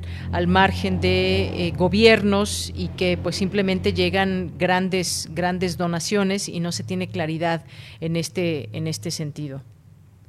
Efectivamente, Deyanira, este es un tema controversial, puesto que tenemos generalmente grandes corporaciones o grandes capitales que inmediatamente abren sus fundaciones justamente para poder acceder al beneficio de la deducibilidad de los impuestos. No obstante, cuando nosotros hablamos de donaciones simples y llanas, como cuando las personas nos acercamos a depositar una moneda en las campañas de boteo de algunas organizaciones internacionalmente conocidas, pues no es lo mismo. El problema en realidad no está en la donación, el problema no está en el trabajo de la organización de la sociedad civil, el problema está en el concepto de, deducibilidad. Si esas grandes empresas de verdad quieren ayudar a las organizaciones de la sociedad civil, con la donación basta, no requerirían la deducibilidad de impuestos para hacerse ver como buenos eh, samaritanos apoyando diferentes causas sociales. Muy bien, pues Javier, muchas gracias por compartir con nosotros estos puntos de vista sobre estos tres temas de este día viernes. Muchas gracias y nos escuchamos la siguiente semana. Muchísimas gracias, Deyanire, para todo nuestro amable auditorio. Cuídense mucho y que tengan un excelente fin de semana. Igualmente para ti, muchas gracias, gracias Javier. Y pues vamos a continuar ya con Melomaniero con Dulce Huete. Porque tu opinión es importante, síguenos en nuestras redes sociales, en Facebook como Prisma RU y en Twitter como arroba PrismaRU.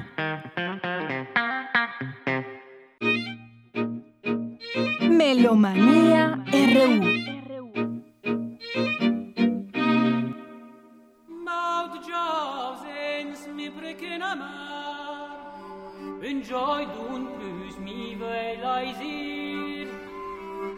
¿Qué tal? Muy buenas tardes, muy buen provecho, buen viaje. Les saludamos Paco Ramírez, Toño Beltrán y Dulce Wet en Melomanía hoy viernes 22 de octubre del 2021. Estamos festejando 950 años Guillermo IX, Guillaume de Poitiers, llamado también el primer trovador duque de Aquitania y Gascuña, conde de Poitou. Él nació un día como hoy, 22 de octubre, pero de 1071. También uno de los líderes de la cruzada de 1101, pero sus logros, aunque tuvo importancia militarmente, su importancia histórica es porque fue el primer trovador, un poeta lírico vernáculo en lengua occitana, cuya obra sobrevive tenía fama de mujeriego, viajó muchísimo. Lo que estamos escuchando es sumamente feliz. Yo comienzo a amar y les leeré unos cuantos versos. Todo gozo debe abatirse y todo poder obedecer en presencia de mi Dios por la dulzura de su bienvenida, por su mirada hermosa y gentil, y un hombre que gana la alegría de su amor vivirá cien años, la alegría que ella puede volver a sanar al enfermo, su ira puede hacer morir a un hombre sano. Un disco 2003 de la Unión Europea, sello Alfa, es música del álbum Canciones de Trovadores, interpreta Bryce Duisit en la voz y Fídola.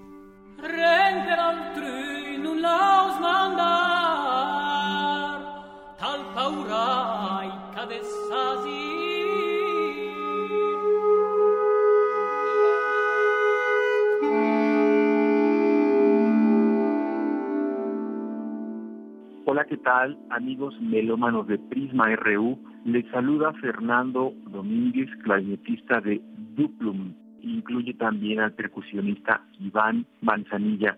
Esta tarde quiero invitarlos al concierto que tendremos mañana, sábado 23, a las 18 horas, en la sala Manuel M. Ponce de nuestro bellísimo Palacio de Bellas Artes como parte de la edición número 43 del Foro Internacional de Música Nueva Manuel Enríquez, que además vuelve a los escenarios después de la larga ausencia que hemos tenido de conciertos, tanto público como intérpretes. Tenemos la enorme fortuna de poder tocar nuevamente en un escenario para todos ustedes. Mañana tendremos este concierto que incluye obras de compositoras mexicanas, Verónica Tapia, Marcela Rodríguez, también del argentino Pablo Ortiz, un estreno de Juan Pablo Medina, así que será un concierto realmente importante para nosotros y que estoy seguro que les va a gustar.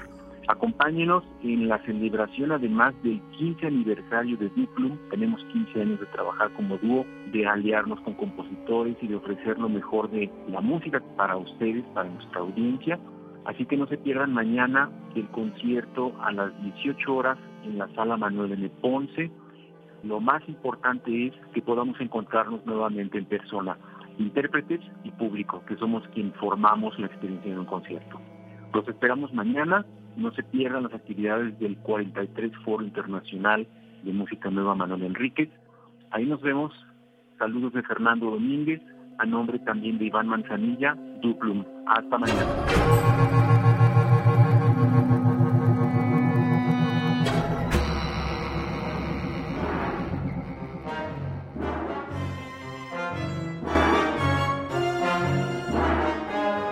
Amigos melómanos de Prisma RU.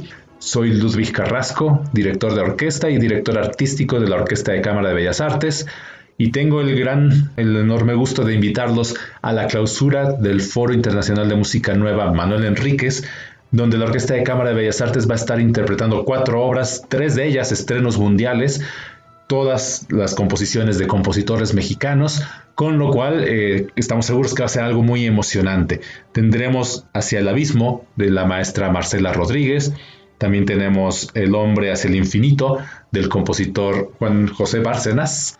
Luego también tenemos Derramaba su luz noviembre del maestro David Hernández Ramos y un homenaje que queremos hacerle al maestro Federico Ibarra interpretando su balada para orquesta de cuerdas que se toca muy poco, aunque es una obra ya de hace algunos años, pero vamos, la van a disfrutar como si fuera también un estreno más. Los esperamos el próximo domingo a las 12 del mediodía en la sala Ponce del Palacio de Bellas Artes para que puedan acompañarnos y disfrutar de este emocionante programa donde vamos a descubrir estas composiciones nuevas y disfrutar de lo que es la creación mexicana actual.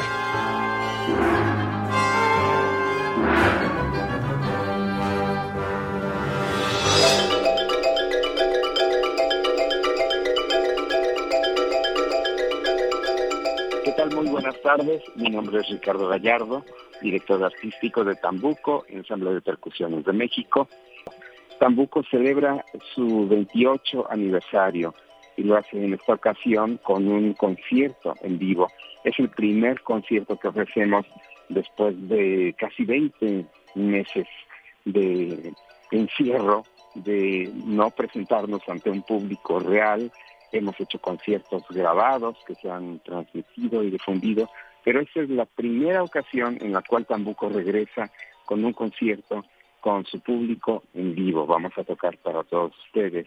El concierto eh, se va a llevar a cabo el domingo 24 de octubre a las 6 de la tarde en la sala, en el auditorio Blas Galindo de el Centro Nacional de las Artes. Es el domingo a las seis de la tarde. El programa es fabuloso, incluye un estreno mundial de Marcela Rodríguez, una obra de Mario Lavista, una obra de Arturo Márquez. Muy interesante escuchar al Arturo eh, Predanzón, el Arturo eh, experimental que hacía una música súper interesante. Hacemos además una pieza de Ana Lara, una pieza de Raúl Tudón, miembro de Tambuco, y una pieza de un servidor, también miembro de Tambuco. El concierto va a ser maravilloso y muy eh, celebratorio de esta ocasión especial, 28 años de Tambuco. Los esperamos entonces y nos dará mucho gusto verles en vivo en el auditorio. Muchas gracias.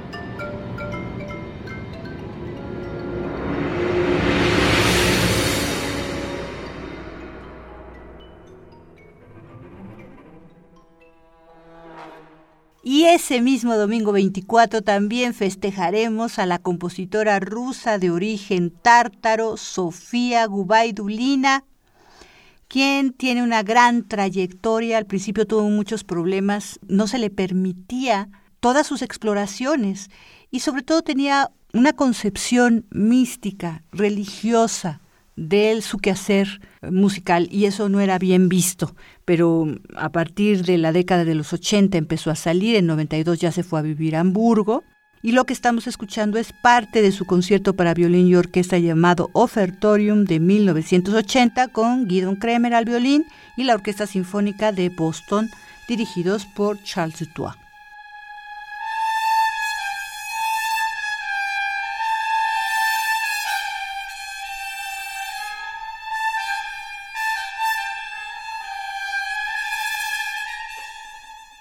Y hasta aquí Melomanía de hoy, viernes 22 de octubre del 2021. Muchísimas gracias por vuestra sintonía y por vuestra atenta escucha. Estuvimos con ustedes Paco Ramírez, Toño Beltrán y Dulce Wet. Hasta la próxima.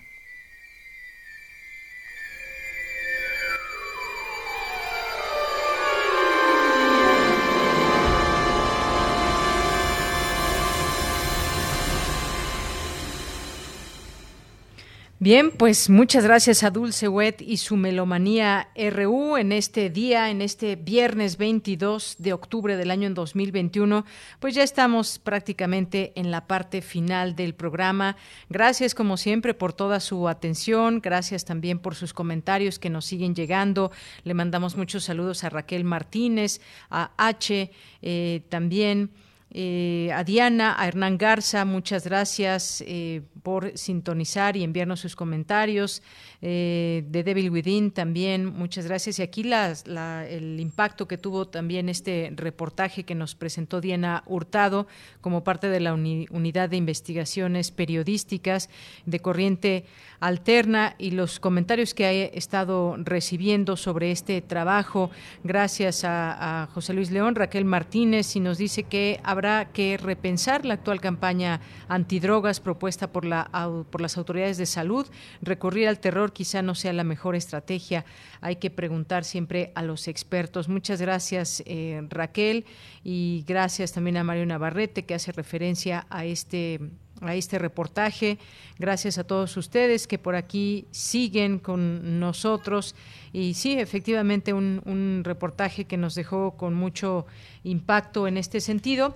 Y pues bueno, retomaremos el siguiente lunes con mucha más información. Hay varias cosas que, bueno, por tiempo luego no tenemos esa oportunidad de comentar todos los temas que están pasando, pero hay uno que me llamó la atención que es una declaración de Vladimir Putin que dijo el capitalismo se ha agotado.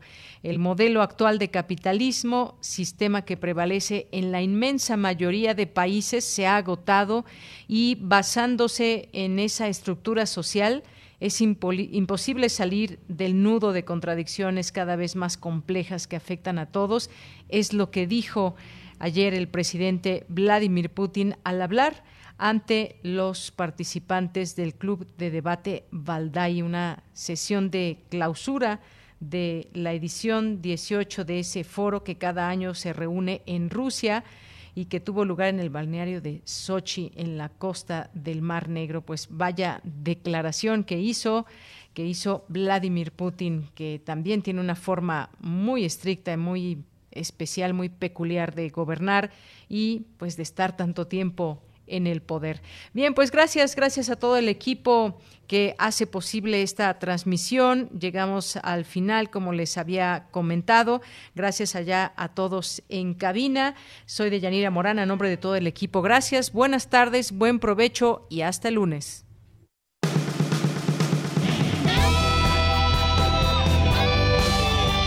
Prisma RU. Relatamos al mundo.